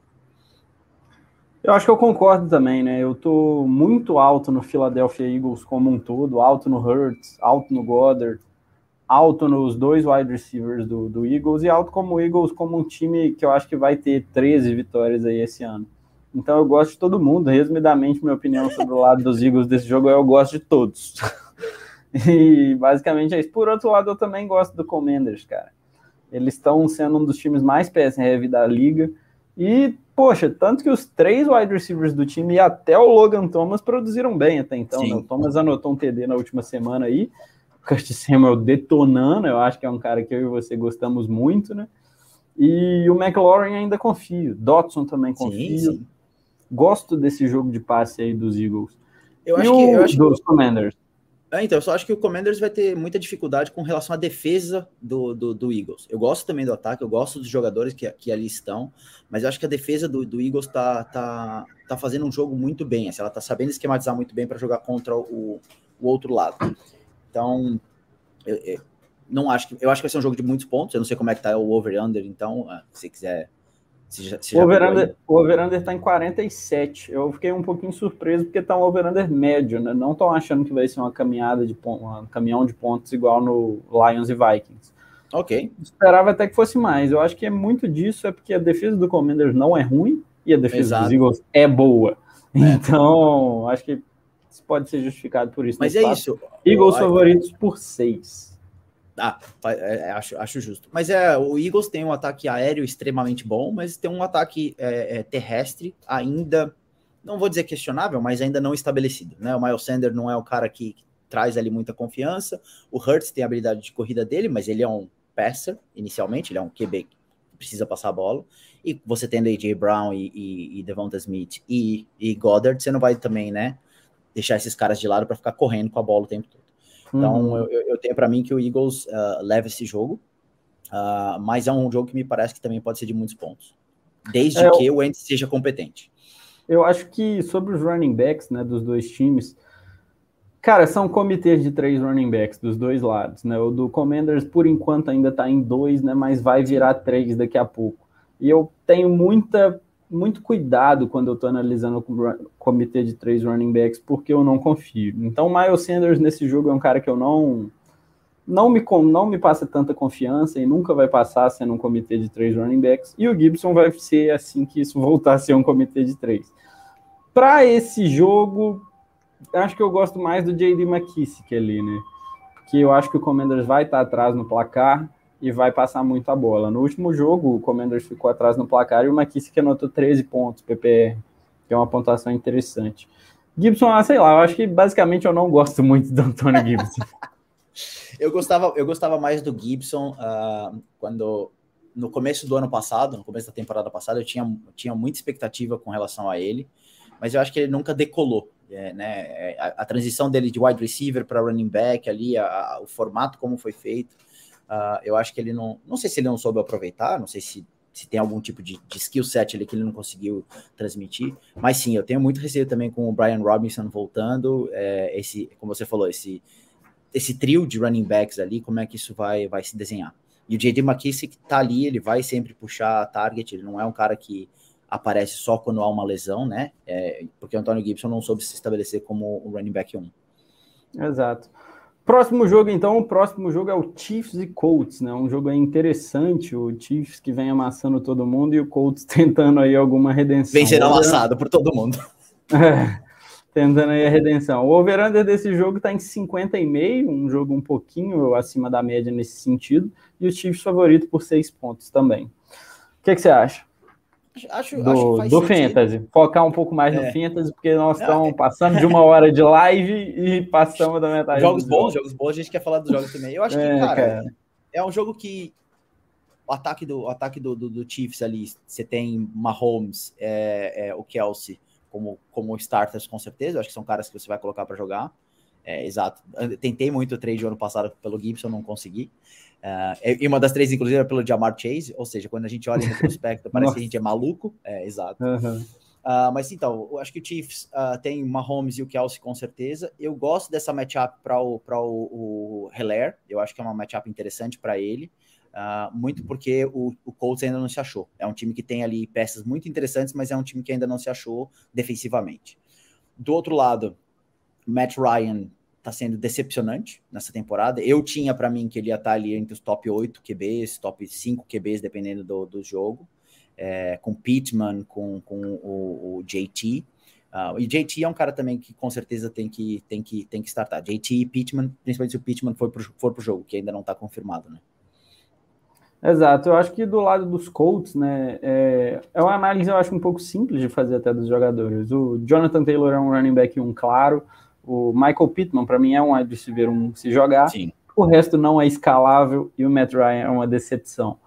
E, é, para mim, eu acho que é meio que isso. E, e do lado dos Chiefs, cara, Mahomes super estrela, eu gosto do Clyde Edwards-Helaire também, tendo mais um jogo bom, gosto desse cenário aí. Ele é um cara que foi um pouco poupado nos jogos, porque os jogos foram. Chiefs amassou demais, né? Ele saiu de campo. Esse Exato. jogo aí, como o Colts vai ter que dar a vida, eu acho que eu tô apostando em ser um pouco mais equilibrado aí. Acho que não vai ser um passeio, não. Do lado dos pass catchers dos Chiefs, né? Travis Kelce é Travis Kelce. E os wide receivers, eu acho que dá para você confiar só no Juju, se isso. Você confia no Juju? Não, não confio, é, mas, mas eu concordo contigo que se for para escolher um, é, ele é a, a, a, opção mais segura, sendo que ninguém, ninguém é. é muito seguro. É, eu acho que depende muito do esquema de jogo, do, de como tá ali a, a, a situação, mas eu acho que o Juju, dentro das opções que eles têm ali, é o cara que acaba sendo o, o principal foco, né? O Hardman é muito limitado em questão do skill set dele, assim como o MVS. Eu gosto muito do MVS no sentido de, de passes longos, ele é extremamente efetivo, mas, novamente, ele não sabe correr todos os tipos de rota, ele não serve daqui para lá, entendeu? Então, uhum. eu, sim, o Juju sem, sem nenhuma vontade de tê-lo no time. Agora, dali é Kelsey, Mahomes e, e Hilaire para mim. É, eu acho que tá chegando aí o touchdownzinho do Juju, gente. Mahomes passa para muitos TDs, Juju pega muitos TDs. Eu acho que vai vir aí. Ou nesse jogo ou no próximo. Eu faço essa aposta. Agora falando daquele jogo que ninguém quer falar. Ele, o temido Houston Texans e Chicago Nossa. Bears. Chegou a hora. O over-under do jogo está em 40 e os Bears são favoritos por 2,5. Então, um jogo ruim de fantasy, né? Eu acho, basicamente. Tem, Como que é, você lê esses times? É, é, muito simples a análise desse jogo. Brandon Cooks, acabou. É, é, só ele, é só ele. E, e Darnell Mooney? Não, não, não, vale a análise, não? O, o, o, eu, eu não confio porque eu não confio no, no ataque atual do Bears. É, não é questão do talento ou não do, do, do, do, do Mooney, mas o, o Bears hoje está tá com um pass rate muitíssimo baixo. É, eles estão caminhando para ser o time que menos passa na história da liga e com 17 jogos. Eu estava lendo esses stats hoje. É quase 100, é, 100 passes a menos numa temporada do que o time que hoje tem, é, que leva essa, essa, essa, como é chama? Esse título, digamos assim. Uhum.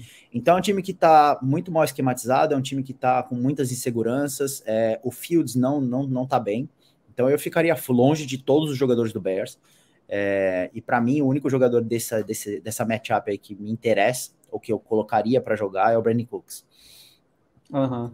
Eu concordo com a análise do Brandon Cooks, né? Eu acho que o Brandon Cooks ele tá com 30% de target share nesse ano e o Houston Texans está passando muito a bola, né? Então eu acho que o Brandon Cooks aí é um wide receiver 2 seguro para essa partida. Do lado dos Bears, tem essa questão aí que o Thiago perguntou do David Montgomery. O que, que você acha dele? Eu acho que o running back 2 médio para baixo, eu diria. O que, que, você pensa? Sim, eu concordo, concordo plenamente. Por isso que, para mim, é, eu acho que existem outras opções para essa semana que podem ser melhores do que escalar o Montgomery. O, o, o Diogo está falando também que está correndo bem.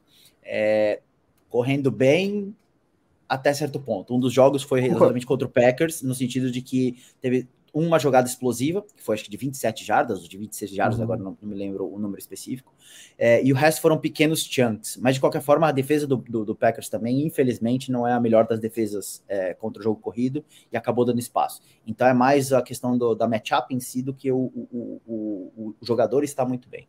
Então eu concordo eu com essa linha de RB2 um pouquinho para baixo ali. Eu acho, né, que você, você é torcedor do Packers, eu sou do 49ers. O Bears enfrentou nós dois. E contra o 49ers, o Montgomery correu muito mal. O jogo é. corrido do Bears foi amassado pela defesa do 49ers. Então ele correu bem um jogo, no outro não. Mas vou, vou ser ousado aqui e falar que eu tô confiante num get right game aí para o Chicago Bears. Eu acho que a hum. defesa do Texans vai ser a oportunidade perfeita para isso. E eu tô passando um pouco de pano para o Chicago Bears, porque um jogo foi no meio de um tornado quase contra o 49ers. E o outro, cara, queira ou não queira, a defesa dos Packers no papel é uma das cinco melhores da liga, no máximo dez ali. Então, draftei pouquíssimo de todos os Chicago Bears que tem, mas nessa semana eu talvez escalaria o, o Darnell Mooney aí, que eu acho que vai ser um wide receiver 3 baixo, eu diria, para essa semana. Ousada, a opinião que eu sei. É, é, novamente, novamente, eu nunca posso descontar a questão de que talvez a minha análise com relação ao Bears seja um pouco é, é, é enviesada. Né? Uhum. Realmente há uma rivalidade muito grande no meu coração com relação ao Bears. Mas sendo bem sincero, assim, eu não, eu não, eu não vejo o Bears, pelo que eu vi jogar, contra o 49ers, logicamente, com aquela, aquela tempestade absurda, e contra o Packers, é, eu não vejo eles com, com, Não é um time que me parece bem treinado, não é um time que me parece que tem é, elementos para criar muita coisa. Então, por isso eu tenho muito receio. Como você falou, Mooney sendo um wide receiver 3, eu procuraria outras opções, ou outras, talvez, até mesmo opções de boom or bust uh, antes de pegar esse cara. E o Damian Pierce, o que, que, você acha dele? Eu acho que é o último jogador aí relevante da partida. Eu, eu, eu gosto, mas eu não gosto dele. Eu acho que assim, eu acho que é, eu, eu gosto dele como jogador, mas eu não gosto dele de jogador como para fantasy. Eu não vejo uhum. ele sendo um difference maker, eu não vejo esse cara, sabe, muito, muito alto ali assim. Ele ganhou a posição durante a preseason, depois de Marlon Mack sair, depois do, do Burkhead vir né, do primeiro jogo ter dominado ali assim. Mas eu não acho que é um cara que, que move muito a, a, a agulha ali para definir um jogo, para trazer muitos pontos para você. Então eu também ficaria um pouco distante dele. Não tenho nenhuma share do Damian Pierce e acho que eu compraria ele só para um valor muito baixo. Minha opinião é idêntica. Dito isso, então, bora para o próximo jogo, que é Jaguars at Chargers. Eu acho um jogo bem interessante, né? São dois times aí que eu estou gostando de ver jogar. E do lado dos Chargers, eu acho que a ausência do Keenan Allen coloca um bônus muito grande em todos os outros jogadores, que são Austin Eckler, que vai pegar mais passes igual pegou no último jogo, Mike Williams, que destruiu no último jogo e fez 25 pontos PPR, e o Gerald Everett, que está sendo uma gratíssima surpresa nesse ano, mas sinceramente eu acho que ele só vai jogar bem enquanto o Keenan estiver fora. Sendo o caso, estou confiante no Gerald Everett e eu acho que esses três jogadores vão concentrar bem a produção. Acho que você está só se esquecendo de um cara que. Palmer. Não, não. Eu acho que Aliás, não, é o, o, o Palmer o Palmer poderia ser uma, uma, opção. Eu acho que ele, ele, ele tá aparecendo bem. O Dalin, desculpa, o Dalin é do. Tá, tá é, no, do Colts. É, do Colts. Não, então, acho que o Josh Palmer ele pode ser uma, uma grata surpresa ali, mas eu concordo contigo que a, a, a ausência do Keenan Allen acaba levantando esses três caras que já estão mais estabelecidos, né? É, eu acho que eles, eles funcionam melhor com, com relação a isso e vão, vão chupar esses targets que queriam do, do Keenan Allen. Agora, sendo bem sincero, eu acho que no retorno do Keenan Allen, o Mike Williams vai continuar tendo esse, essa, esse status hoje de, de wide receiver 1, uh, ah, por conta da, da idade um pouco já do, do Keenan Allen e, e, o potencial de lesão que ele tem tendo, que ele vai tendo. Mas é, vamos o... ver. Diga. Vamos ver se o André do BRFF tá aí também, né? Porque ele é o maior defensor do Mike Williams que tem. Se ele ouviu você falando isso, ele vai delirar. Ele, ele não é o único, eu também sou. É, o Allen não uhum. está confirmado como, como, como out ainda, como out mas ele ainda, não treinou. É. É, mas não está confirmado ainda que ele não joga. Mas eu acho que quando, é, eu acho que o mais provável é que ele acabe não jogando mesmo. Exato. E do lado do Jaguars, Christian Kirk e Travis Etienne, eu acho que são as duas maiores, maiores talking points aí dos, dos Jaguars. O que, que você acha dos dois? Trevor Lawrence, com certeza. Eu gosto muito da, da, da, de como ele vem jogando. Eu acho que o Doug Peters, Peterson está fazendo um bom trabalho ali para ele. E eu colocaria ele para jogo, dependendo das opções que você tem de QB. Uh, ah, eu acho que o, o, jogo contra os Chargers é um jogo que vai ser cai lá, cai lá. Então eu, eu gosto muito. E James Robinson tem sido uma, uma grata surpresa. Eu já gostava dele no passado, né? Porque ele foi colocado ali. Ele, ele, ele foi quase que escanteado quando draftaram o Etienne. O Etienne se machucou e ele manteve ali a, a, a, o profissionalismo, digamos assim, é, e ele está indo muito bem esse ano, então eu gosto também da, da possibilidade dele e eu colocaria ele para jogar assim. É, eu tô. O André acabou de falar aqui da troca que ele fez. Ele trocou Ayuk mais Dawson Knox por essa baita target share do Kirk. Digam pra galera por que fez besteira.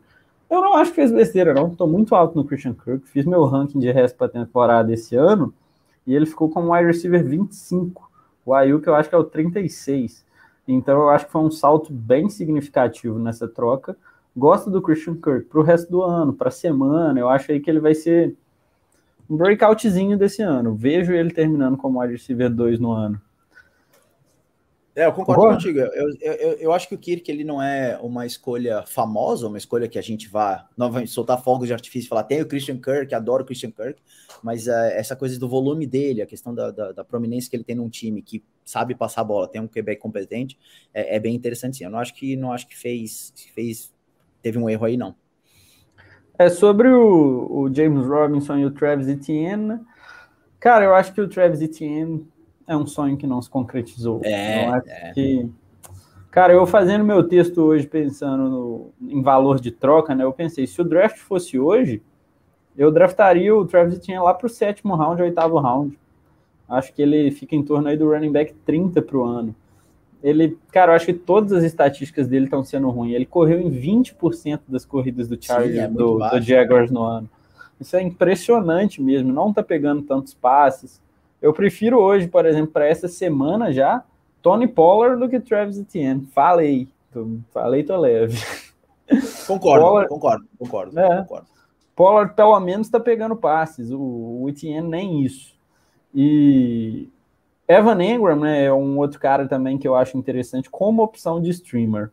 Tá tendo muitos targets, teve oito no último jogo. Eu acho que aí num, numa opção desesperada, se você tem Coconet no time, eu prefiro escalar o Evan Engram do que o Comet. O que, que, você acha? Também prefiro, mas é um cara que eu, eu, eu tenho zero confiança, então eu ficaria, eu ficaria distante dele, mas entendo completamente o seu racional e concordo contigo, assim, acho que faz sentido, ele tá recebendo mesmo, uh, tá tendo prominência ali no ataque, ele tem a chance de ter uma base boa de pontuação, eu só não gosto dele como, como jogador. Mafrismo contra o Evan. É, Denúncia. É não mafrismo com relação a ele. Denúncia, o, o, o antimafrismo, né, mais ou menos. Próximo jogo, então, Rams e Cardinals. Esse jogo eu tô confiante que vai ser bom pro Fantasy, tá? Esse jogo aí tá com tá com o over-under aqui um pouco alto, né? Que uhum. conferindo aqui, o over-under é de 49 pontos, um over-under bem acima da média mesmo. Acho que é o segundo maior que a gente viu hoje e o Rams é favorito por 3,5. Eu gosto do, desse confronto porque eu confio muito no ataque dos Rams e eu confio no Kyler Murray. Eu acho que o Kyler Murray ele é a prova de tudo. A prova das chamadas ruins do Cliff Kingsbury, a prova de, de, de DeAndre Hopkins ausente.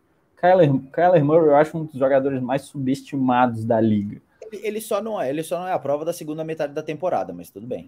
é muito bem, muito bem colocado. Ainda bem que a gente está na semana é. 3 por enquanto. Exato, exato. Se o campeonato acabasse no meio, ele seria muito bom. É, o problema é que ele faz, ele tem essa queda absurda que não, não, não dá para se entender. Mas eu concordo contigo, acho que é um jogo interessante para esses jogadores. É o ataque do Rams ali, Cup, uh, uh, uh, Cup, o, o Stafford, o Henderson que está tomando essa posição de, de, de running back 1 do, do, do time. Uh, gosto muito, acho que os três vão produzir. Do outro lado, Cardinals com certeza. É, eu acho que o Cardinals também, o, o, o, Murray vai ser protagonista desse time. Eu acho que o Ertz pode ter um bom jogo aí também. Eu acho que o Ertz ele vai ter a, a possibilidade de, de fazer muitos pontos. E olhando ali para o grupo de pass catchers, nenhum me, me, me, me deixa muito. E feliz. esse aí, ó, Greg Dort. eu gostei, eu, gostei muito do que, ele, do que ele está apresentando. É, eu vou esperar passar até semana 3 para dizer se eu, se eu confio nele ou não. Então ainda tá, o veredito para mim ainda tá, tá no ar. Eu peguei ele em algumas ligas, eu, eu, eu consegui pegar ele uh, nas waivers, inclusive foi da, um dos targets de waiver que eu coloquei para essa semana 3. É, então há alguma confiança com relação a ele. Agora, eu não sei se ele vai jogar tão bem ou vai estourar como ele jogou tanto nessa semana 2. Esse nível de pontuação tão alto assim. Mas é um cara para ficar de olho. Eu concordo. E sobre os wide receivers, sobre o Kyler Murray, mesmo não gostando do Hurts, eu gosto dele para essa semana. E eu queria falar um pouco sobre o backfield do Cardinals, né? Que a gente tem que ver se o James Conner joga. Acho é. que se o Conner jogar, você escala ele. Se o James Conner não jogar, eu acho que é Daryl Williams. Eu acho que não é Ino Benjamin o cara para se escalar. O que, que você acha? Pensa concordo igual? contigo, concordo contigo. Eu coloquei no, no, nos targets de waivers um ou do outro, meio que flip a coin uhum. e choose yours, né? É, eu já tinha o Eno Benjamin em todos os meus times, então eu nem precisei okay, colocar okay. nele.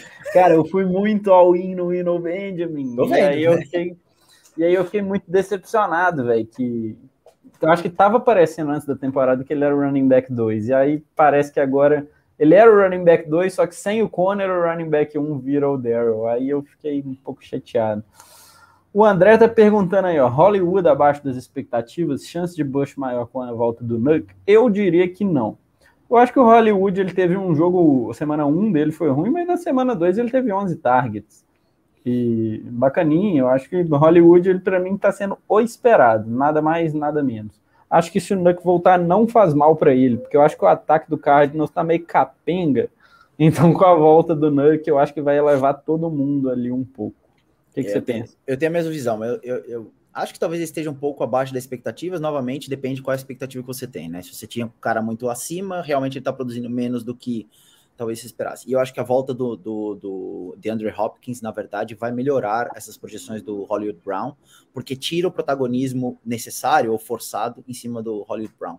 Então, tenho para mim que essa, que essa estrutura vai melhorar os dois lados ali, né?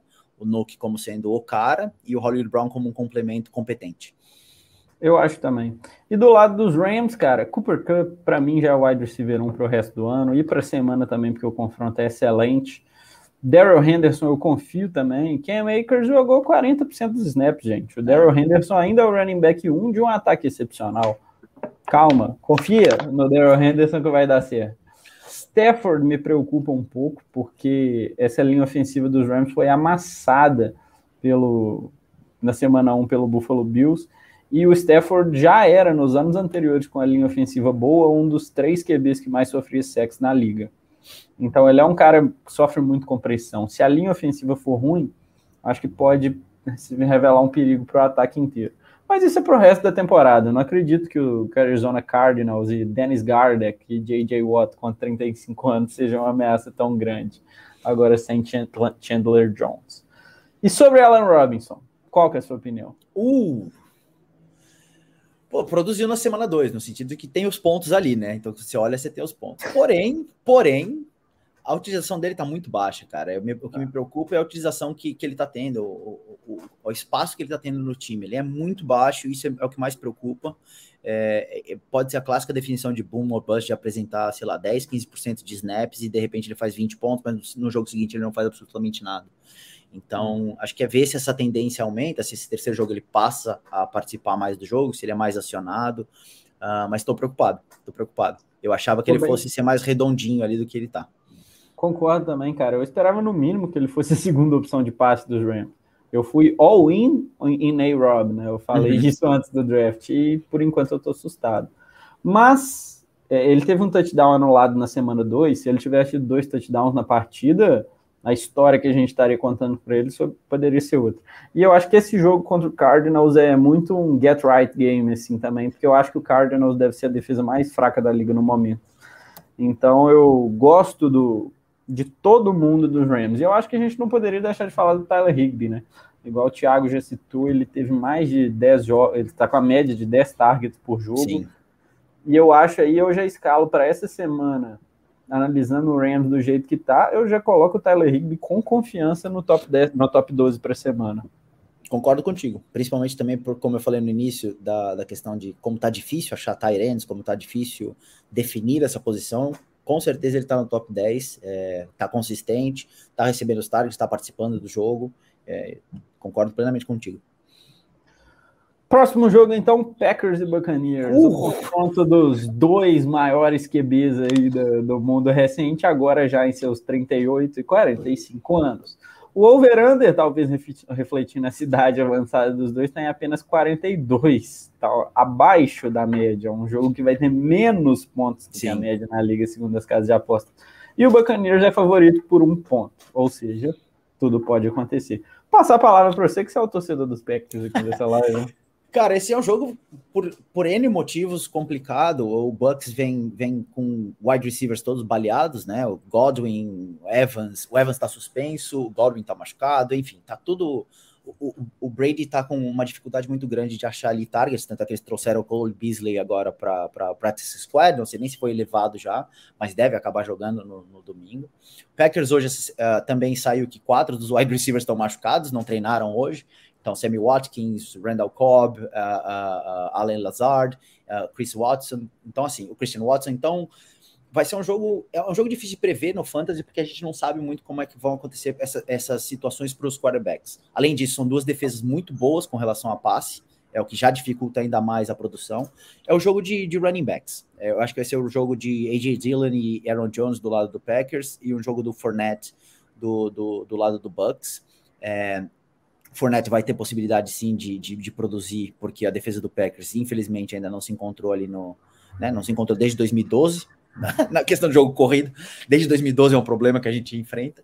É, e o Aaron Jones e, e o Dylan, eles têm também a, a, possibilidade de ser protagonistas por conta do esquema de jogo que o LaFleur consegue construir. Então, eu, eu gosto da, da, da possibilidade de ambos e do Fournette do outro lado.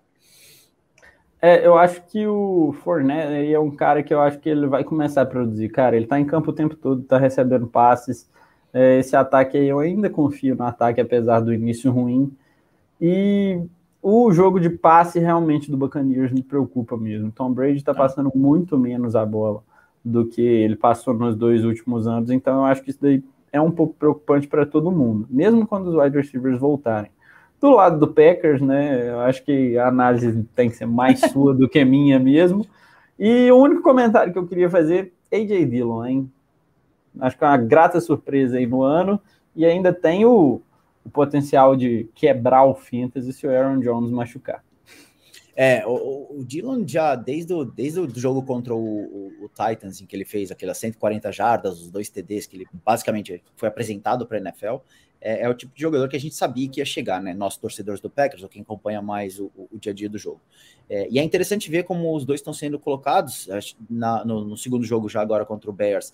Você via vários, várias jogadas em que os dois estavam em campo, com, com jogadas diferentes, com complementos ali.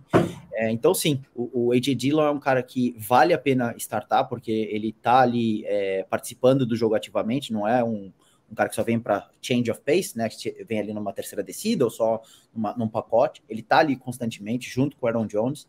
É, e como você falou, qualquer lesão ali, de um ou do outro, na verdade, pode alavancar o potencial de pontos ali do, do running back 1 um do Packers, porque não tem um reserva é, no mesmo nível.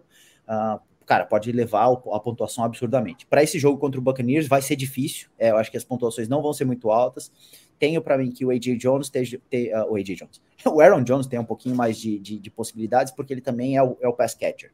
Né? O Dylan sabe pegar passes, tem jogadas de passe para ele, mas o, o, o, Aaron Jones é o cara do, do, do passe ali, é, então ele pode ter esse dual threat, ele pode ter ali mais, mais opções. Concordo nisso daí também.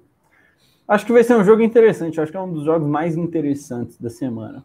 E agora pensando no outro jogo que curiosamente eu também estou interessado, Falcons e Seahawks. Eu estou interessado nesse jogo, cara, porque eu gosto muito do Atlanta Falcons.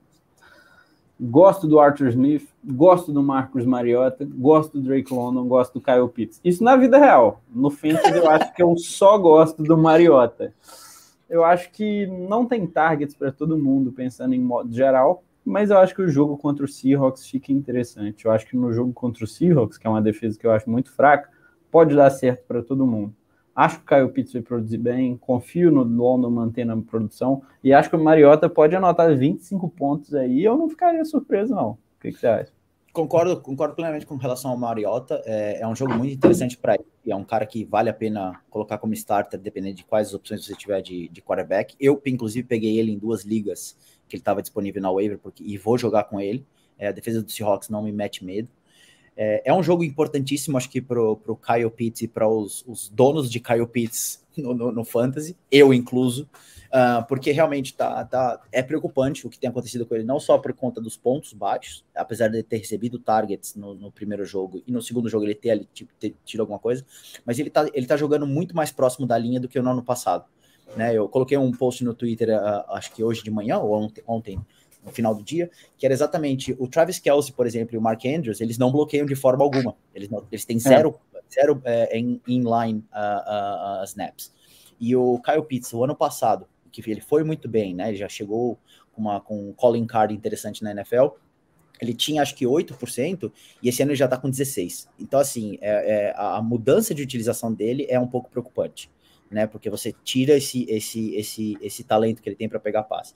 Então eu acho que é um jogo para mudar essa tendência. Eu acho que o Seahawks é talvez o melhor oponente nesse sentido, porque a defesa é muito fraca. E acho que o Drake London também vai ter um, um excelente jogo aí. Não podemos Concordo. esquecer do, do, do, do Patterson, né? Cordell Patterson, que eu acho que é outro que, que cara, ele, ele, ele, vai ganhar jardas nessa defesa, ele vai ali também ter o, o, o pace. É, é, um, é um nome que eu gosto.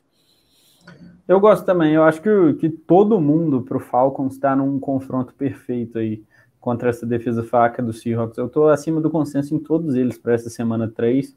Todos eles são apostas para mim, eu acho interessantes. O Cordarrelle jogou mal na semana passada porque ele não, não dava para correr, considerando quão atrás o Falcons estava. Mas na semana 1 ele correu para muitas jardas, então eu acho que esse pode ser um jogo parecido aí. E do lado do Seahawks, da mesma forma também, a análise é igual. Eu acho que são duas defesas muito fracas, então os ataques fracos também vão conseguir produzir mais do que normalmente. Tô alto no DK Metcalf para essa semana. TD do Metcalf, hein? Vai vir. Eu que gosto muito do Metcalf na vida real e no Fantasy também, draftei muito ele esse ano. Gosto dele jogando bem, mas pode ser o Tyler Lockett também. Acho, acho que pode vir de qualquer um dos dois. Sobre os running backs do Seahawks, tô completamente fora em qualquer jogo. Sempre estarei. Qual é a sua opinião? Ah, não, desde que, desde que Marshall Lynch saiu do Seahawks, eu também tô. Já queimei, já queimei muito minha língua com os, com os running backs ali de. de Alex. Uh, uh, como chamava o jogador? O que veio do Ravens? Agora fugiu o nome. Alex Collins. É, o Alex Collins, já queimei a minha língua ali. Inclusive, eu draftei ele no primeiro round numa das ligas que eu tava, de, de Keepers, porque eu falei, não, esse cara agora vai destruir. É, enfim, eu, é, eu tô fora também desses caras. Uh, eu gosto do, do, do, Kenneth Walker como projeção, mas tenho zero confiança nele nesse exato momento. Também não, não, não colocaria para jogar. Uhum. O Thiago tá perguntando, a Milena falou, né? Dylan maior que Aaron Jones. E o Thiago tá perguntando aqui: que liga, Mafra? Diz aí é, no lugar a gente, a vai gente tem uma, a gente, a gente tem uma liga de, de, de, de Vampire, né? Ou de, no, no nosso caso, Sei. a gente chama de Grand Theft Auto. Então, ele jogou, a gente jogou essa, esse final de semana juntos, ele, ele me venceu e ele pegou meu quarterback. Eu fiquei na mão ali com Jared Goff uhum. e eu peguei o Mariota para poder colocar. Ah, colocar eu achei que ele, eu inocente achando que ele estava verdadeiramente curioso, na verdade ele só estava querendo te dar uma zoada. Essa é a vida de quem joga fantasy, gente. A gente uhum. passa o tempo todo sendo trollado e tentando trollar as pessoas, né? Mas é... vai ter volta, vai ter volta. Não, é basicamente isso mesmo. E agora, né, o próximo jogo, nosso penúltimo, aí é o jogo do meu time, né? San Francisco 49ers contra o Denver Broncos. É, é um jogo com o over médio de 45 pontos e o San Francisco é favorito por 1,5. Favoritismo pequeno, é praticamente a, as casas de apostas não, não definem um favorito. Sobre esse jogo, eu acho que uma das coisas mais importantes pensando em fantasy é se o Jerry Judy joga ou não. Se o Jerry Judy não jogar, eu acho que a gente vai ver o que aconteceu no jogo passado, que é o Cortland Sutton sendo um wide receiver 1. Uhum. Confronto de cornerback não é ideal para ele. O Charverius Ward, que veio dos Chiefs e agora está nos Niners, é um ótimo cornerback, está jogando muito bem. Mas, cara, eu acho que o Russell vai forçar a bola no Sutton sem o Jury. Eu acho que não, não vai ter outro. Não confio no Albert O. E acho que ainda tem alguma confiança no Russell Wilson. Para mim, ele ainda é um quarterback 1 na semana e para o resto do ano também. E o Javonte Williams tô começando a colocar ele como running back 1 também. O que, que você pensa sobre o Broncos? Acho que, acho que a minha visão é a mesma. Eu ainda tenho. Eu não sei porquê, eu não consigo apontar porquê, mas eu não sou muito fã do Javonte Williams. É, eu ainda tenho para mim que, que a, essa dupla Javonte Williams e Melvin Gordon, é, é, ela vai ficar ali, não, não, não vai existir um sendo chutado para outro lado. É, o Richard lembra, lembra bem dessas coisas que a gente fez do Alex Collins. É, mas eu, acho que, que sim, assim, o Russell Wilson ele, ele tem muito potencial, ele tá num time muito bom. É, o Sutton é sim um wide receiver 1. Eu acho que ele é um baita jogador, inclusive eu tenho é, ele em alta conta no, no, na, no grande esquema da, do fantasy em si. E é o que você falou, cara, depende muito do, do Gilde jogar ou não para aumentar esse potencial de pontos do, do Russell Wilson ou não. Porque se ficar forçando a bola também direto para o, o Sutton, a possibilidade de mais interceptações, e aí, dependendo da liga que você tem, as interceptações podem né, quebrar seu, a pontuação do seu, do seu quarterback, é, isso pode ser um problema. Uhum. O Borlini está perguntando aqui, o Garópolo e o menino do Super Bowl? Hum, não confio. É, que bom, que bom, porque eu, é, eu ia falar que eu tenho zero confiança nele. Assim, é, eu, eu acho que ele é um quarterback extremamente limitado, mas o esquema de jogo do Shanahan é, é acaba extraindo o melhor dele. Né? Ele... Falando um pouco de, de 49ers agora, o Júnior está perguntando aí, ó. Ir com Jeff Wilson, Hunter Renfro ou Dobbins? Se joga Dobbins, eu acho que não. Eu iria com entre Jeff Wilson e Renfro, para mim é uma decisão difícil, mas eu acho que eu iria de Jeff Wilson. E você? Também, eu também. Eu acho que o Jeff Wilson, eu acho que ele, eu acho que ele funciona bem nesse time. É, eu acho que ele funciona bem na, na, na estrutura que, que, o time joga. A gente precisa lembrar, logicamente, que algumas das corridas vão ser roubadas pelo Debo Samuel. Né? O Debo Samuel é alinhado em tudo quanto é lugar ali pelo 49ers. Uh, ah, mas eu gosto mais, acho que do, do, do pelo menos para esse jogo, uh, eu gosto mais do Jeff Wilson do que eu gosto do Renfro. É, eu concordo. No eu acho que é, que é, interessante analisar nesse jogo que o Tyrion Davis Price, né, que está sendo o running back 2, na ausência do Elijah Mitchell, é, não vai jogar. Então você Isso. tem o Jeff Wilson, que já vinha sendo o running back 1, e basicamente Jordan Mason. Né? Agora o 49ers assinou com o Tevin Coleman, mas para essa semana, pelo menos, não me assusta muito. Do lado do 49ers Garópolo de QB, eu acho que a gente pode esperar mais ou menos o esquema da segunda metade do ano passado, que foi produção muito dividida no jogo de passe entre Ayuk, Debo e Kiro. Cada semana não tinha jogo grande e a média de pontos por jogo dos três ficou bem parecida. Enxergo mais ou menos dessa forma. O que, que você pensa? Eu, eu, concordo, acho que a, a distribuição vai ser essa, é, mas eu não confio muito nele, não, cara. Eu acho que do, eu procuraria outra opção no, de, de. No Garópolo? É, eu, é eu também não. não.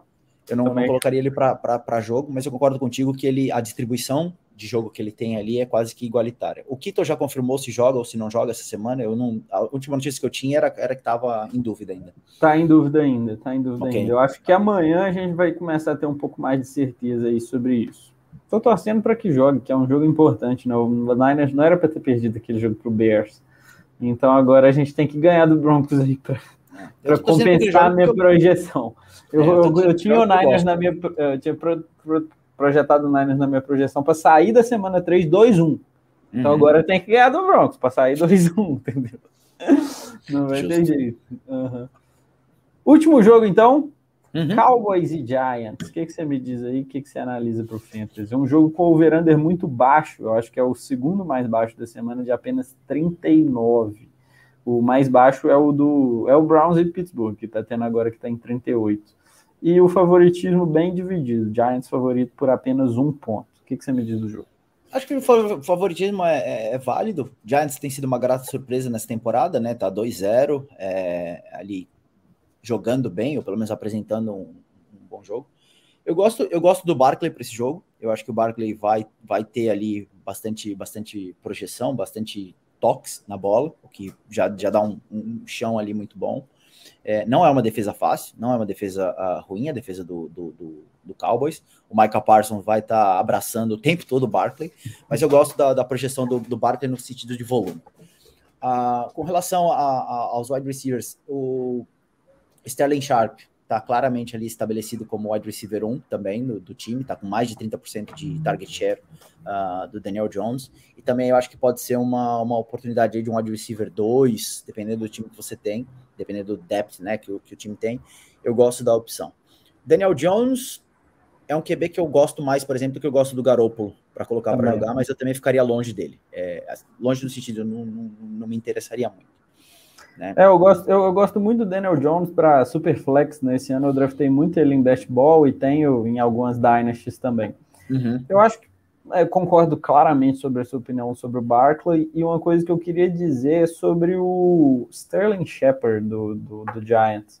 Eu acho que em ligas profundas, né, eu tenho liga, por exemplo, de três wide receivers e dois flex, ele já começa a ser um nome interessante para adicionar, pensar em escalar, eu acho que ele está se mostrando aí ser o wide receiver 1 dos Giants. Sim. No Cowboys, eu queria citar o CD Lamb, que está tendo. Eu acho que o CD Lamb, com o Cooper Rush lá, ele fica igual o Brandon Cooks. É um cara com target share altíssima e um QB ruim.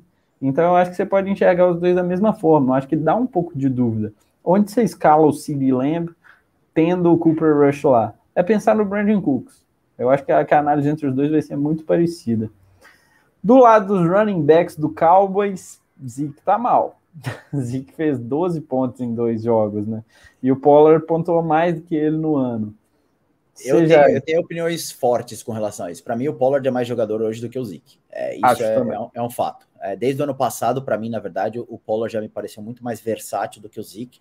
O problema é que o Zeke tem uma. Problema não, mas a, a situação acontece que o Zeke tem um, um rapport gigante com a, a, o time como um todo. O, o Stephen Jones ama ele, né? Então ele tem, ele acaba sendo um pouco protegido ali. Uhum. Mas o, o, Pollard é um cara muito efetivo, é um cara que sabe jogar ali, ele também pega passe, ele tem esse, essa, essa versatilidade de jogo. Uh, antes de começar a temporada, foi dito que ele também faria alinhamento no slot, ou seja, ele jogaria como wide receiver também o Pollard, então eu gosto muito da projeção dele, e eu acho que aos poucos ele vai tomar essa, essa, esse protagonismo do time. Né? E como você Isso. falou, Zeke tá mal, cara. Mas, mas, mas e pro Fantasy? Pro Fantasy hoje, você escalaria Zeke ou Pollard? Pollard. É, eu iria de Zeke ainda. Embora eu, eu... goste mais do jogador Pollard, eu... Mafrismo, né? exato, exato. Assim, eu acho que o, o, o Zeke ele vai ter mais snaps. Ele vai jogar mais do que, o, do que o Pollard. Mas pelo que tem apresentado nas últimas duas semanas, o Pollard tem produzido mais com menos é, do que quando comparado com o Zeke. Então eu acho que na semana 3 a, a, a questão vai ser a mesma. Você vai ter mais Zeke jogando, mas você vai continuar tendo mais, é, é mais produção do Pollard. Por isso que eu iria de Pollard. Hum. É, eu acho que alguma outra coisa que eu queria citar também para esse jogo é o Michael Gallup, né? Que ele talvez volte essa semana, mas está parecendo improvável. De qualquer forma, se for o caso, eu acho que não dá para confiar no Gallup na primeira semana de volta. Eu acho que quando ele voltar, tem chance no primeiro jogo ele jogar 50% dos snaps e você se ferrar. Ainda mais com Cooper Rush de quarterback, né? Eu acho impensável. E o Dalton Schultz também, né? Um Tyrande, eu acho que com o deck estava com potencial com o Cooper Rush, eu acho que ainda continua recebendo muitos targets, mas aí ele lesionou. Parece aí que vai ficar uma ou duas semanas fora e depois jogar baleado, porque essa é uma lesão que te permite jogar, né, de PCL, só que você fica baleado, ela não vai recuperar 100% em duas semanas. É a lesão que o Zeke teve ano passado, aliás. E aí é isso, mas não vai ter nenhum Tyrant para você pegar do lado dos Cowboys, nem não. do lado dos Giants. Pergunta então, Saquon Barkley, onde você ranqueia ele para semana e para o resto da temporada? Para semana, acho que talvez por conta da matchup eu não ranquei ele muito alto não, cara. Eu não tenho, eu não tenho um ranking específico assim, mas eu não colocaria ele no meu top 5. Apesar de eu gostar muito dele como, como jogador e provavelmente ele entra no meu top 5 para a temporada. Né, eu, uhum. eu, gosto muito dele. É, o Schultz acho que não vai jogar mesmo. É, o Schultz uhum. não jogando, ainda mais é, a projeção para mim do Lamb aumenta ainda mais, porque ele vai chupar todos os targets possíveis ali, que seriam do Schultz, enfim, né? Ele vai, ele vai ter a, a, o foco do, do time. Uh, mas o, o Barkley, para mim, ele tá ali entre tops, entre os cinco primeiros, entre os dez primeiros, na pior das hipóteses. Mas para esse jogo em específico, eu tenho um, um, certo receio, porque o time do Cowboys defensivo ele é muito bom para segurar o, um jogo focado em um jogador só. Uhum. É, eu acho que, que o Barkley é um running back top 3 pro resto do ano, e para esse jogo eu acho que eu colocaria ele no top 5. Ok. Enfim, terminamos a análise agora de Cowboys e Giants, e agora encerramos assim a transmissão, o, os comentários de todos os jogos, né? Uhum. Acho que a gente agora pode encerrar a live aí. Se tem algum último comentário a fazer, manda aí pra gente o seu destaque final. Boa, primeiro eu queria agradecer, agradecer ao convite, agradecer essa, esse início, agradecer a todo mundo que participou também, mandaram mensagens, mandaram as cornetadas, mandaram os mafrismos. Valeu, André, também. É, uhum. Cara, eu acho que essa é uma semana, eu tô curioso para ver como é que vai ser essa semana, porque eu tinha pouca expectativa da semana 2, no sentido de como é que iam ser os jogos, e foram jogos muito bons no final, né? Você teve várias reviravoltas, vários jogos sendo decididos no último lance, e isso pro Fantasy é excelente, porque geram mais pontos, geram mais pontos, geram mais pontos. Então eu tô, tô curioso para ver como é que vai ser essa semana. Já digo que eu acho, sinceramente, que essa semana vai ser um pouco decepcionante com relação a isso. A gente vai porque criou-se uma expectativa muito grande da semana passada para essa. Mas, mas acho que é isso, cara. Vai ser, vai ser um final de semana de interessante e eu espero que eu consiga vencer nas ligas que eu estou 0-2 nesse exato momento, porque, né, é a última chance que eu tenho de tentar ir para algum playoff. Pensa igual, cara. Eu fico arrasado também quando eu tô 0-2 nas minhas ligas e, e aí é meio que pro tudo ou nada. É. Adorei fazer live com você, cara. Foi ótimo aí, aprendi demais. E faremos mais no futuro aí. Claro. Obrigado claro. a todo mundo que assistiu a gente hoje aí. Boa noite. Parece que todo mundo aqui virou fã do Mafrismo. Então vamos que vamos, né? Excelente. Chegou excelente. aí, é, estreia de peso essa contratação aí. Então, um abraço para você, Mafra, um abraço para todo mundo que está ouvindo a gente. Boa noite. Valeu, gente. Bom descanso aí para todos. E bom jogo, Browns e Steelers. Exato.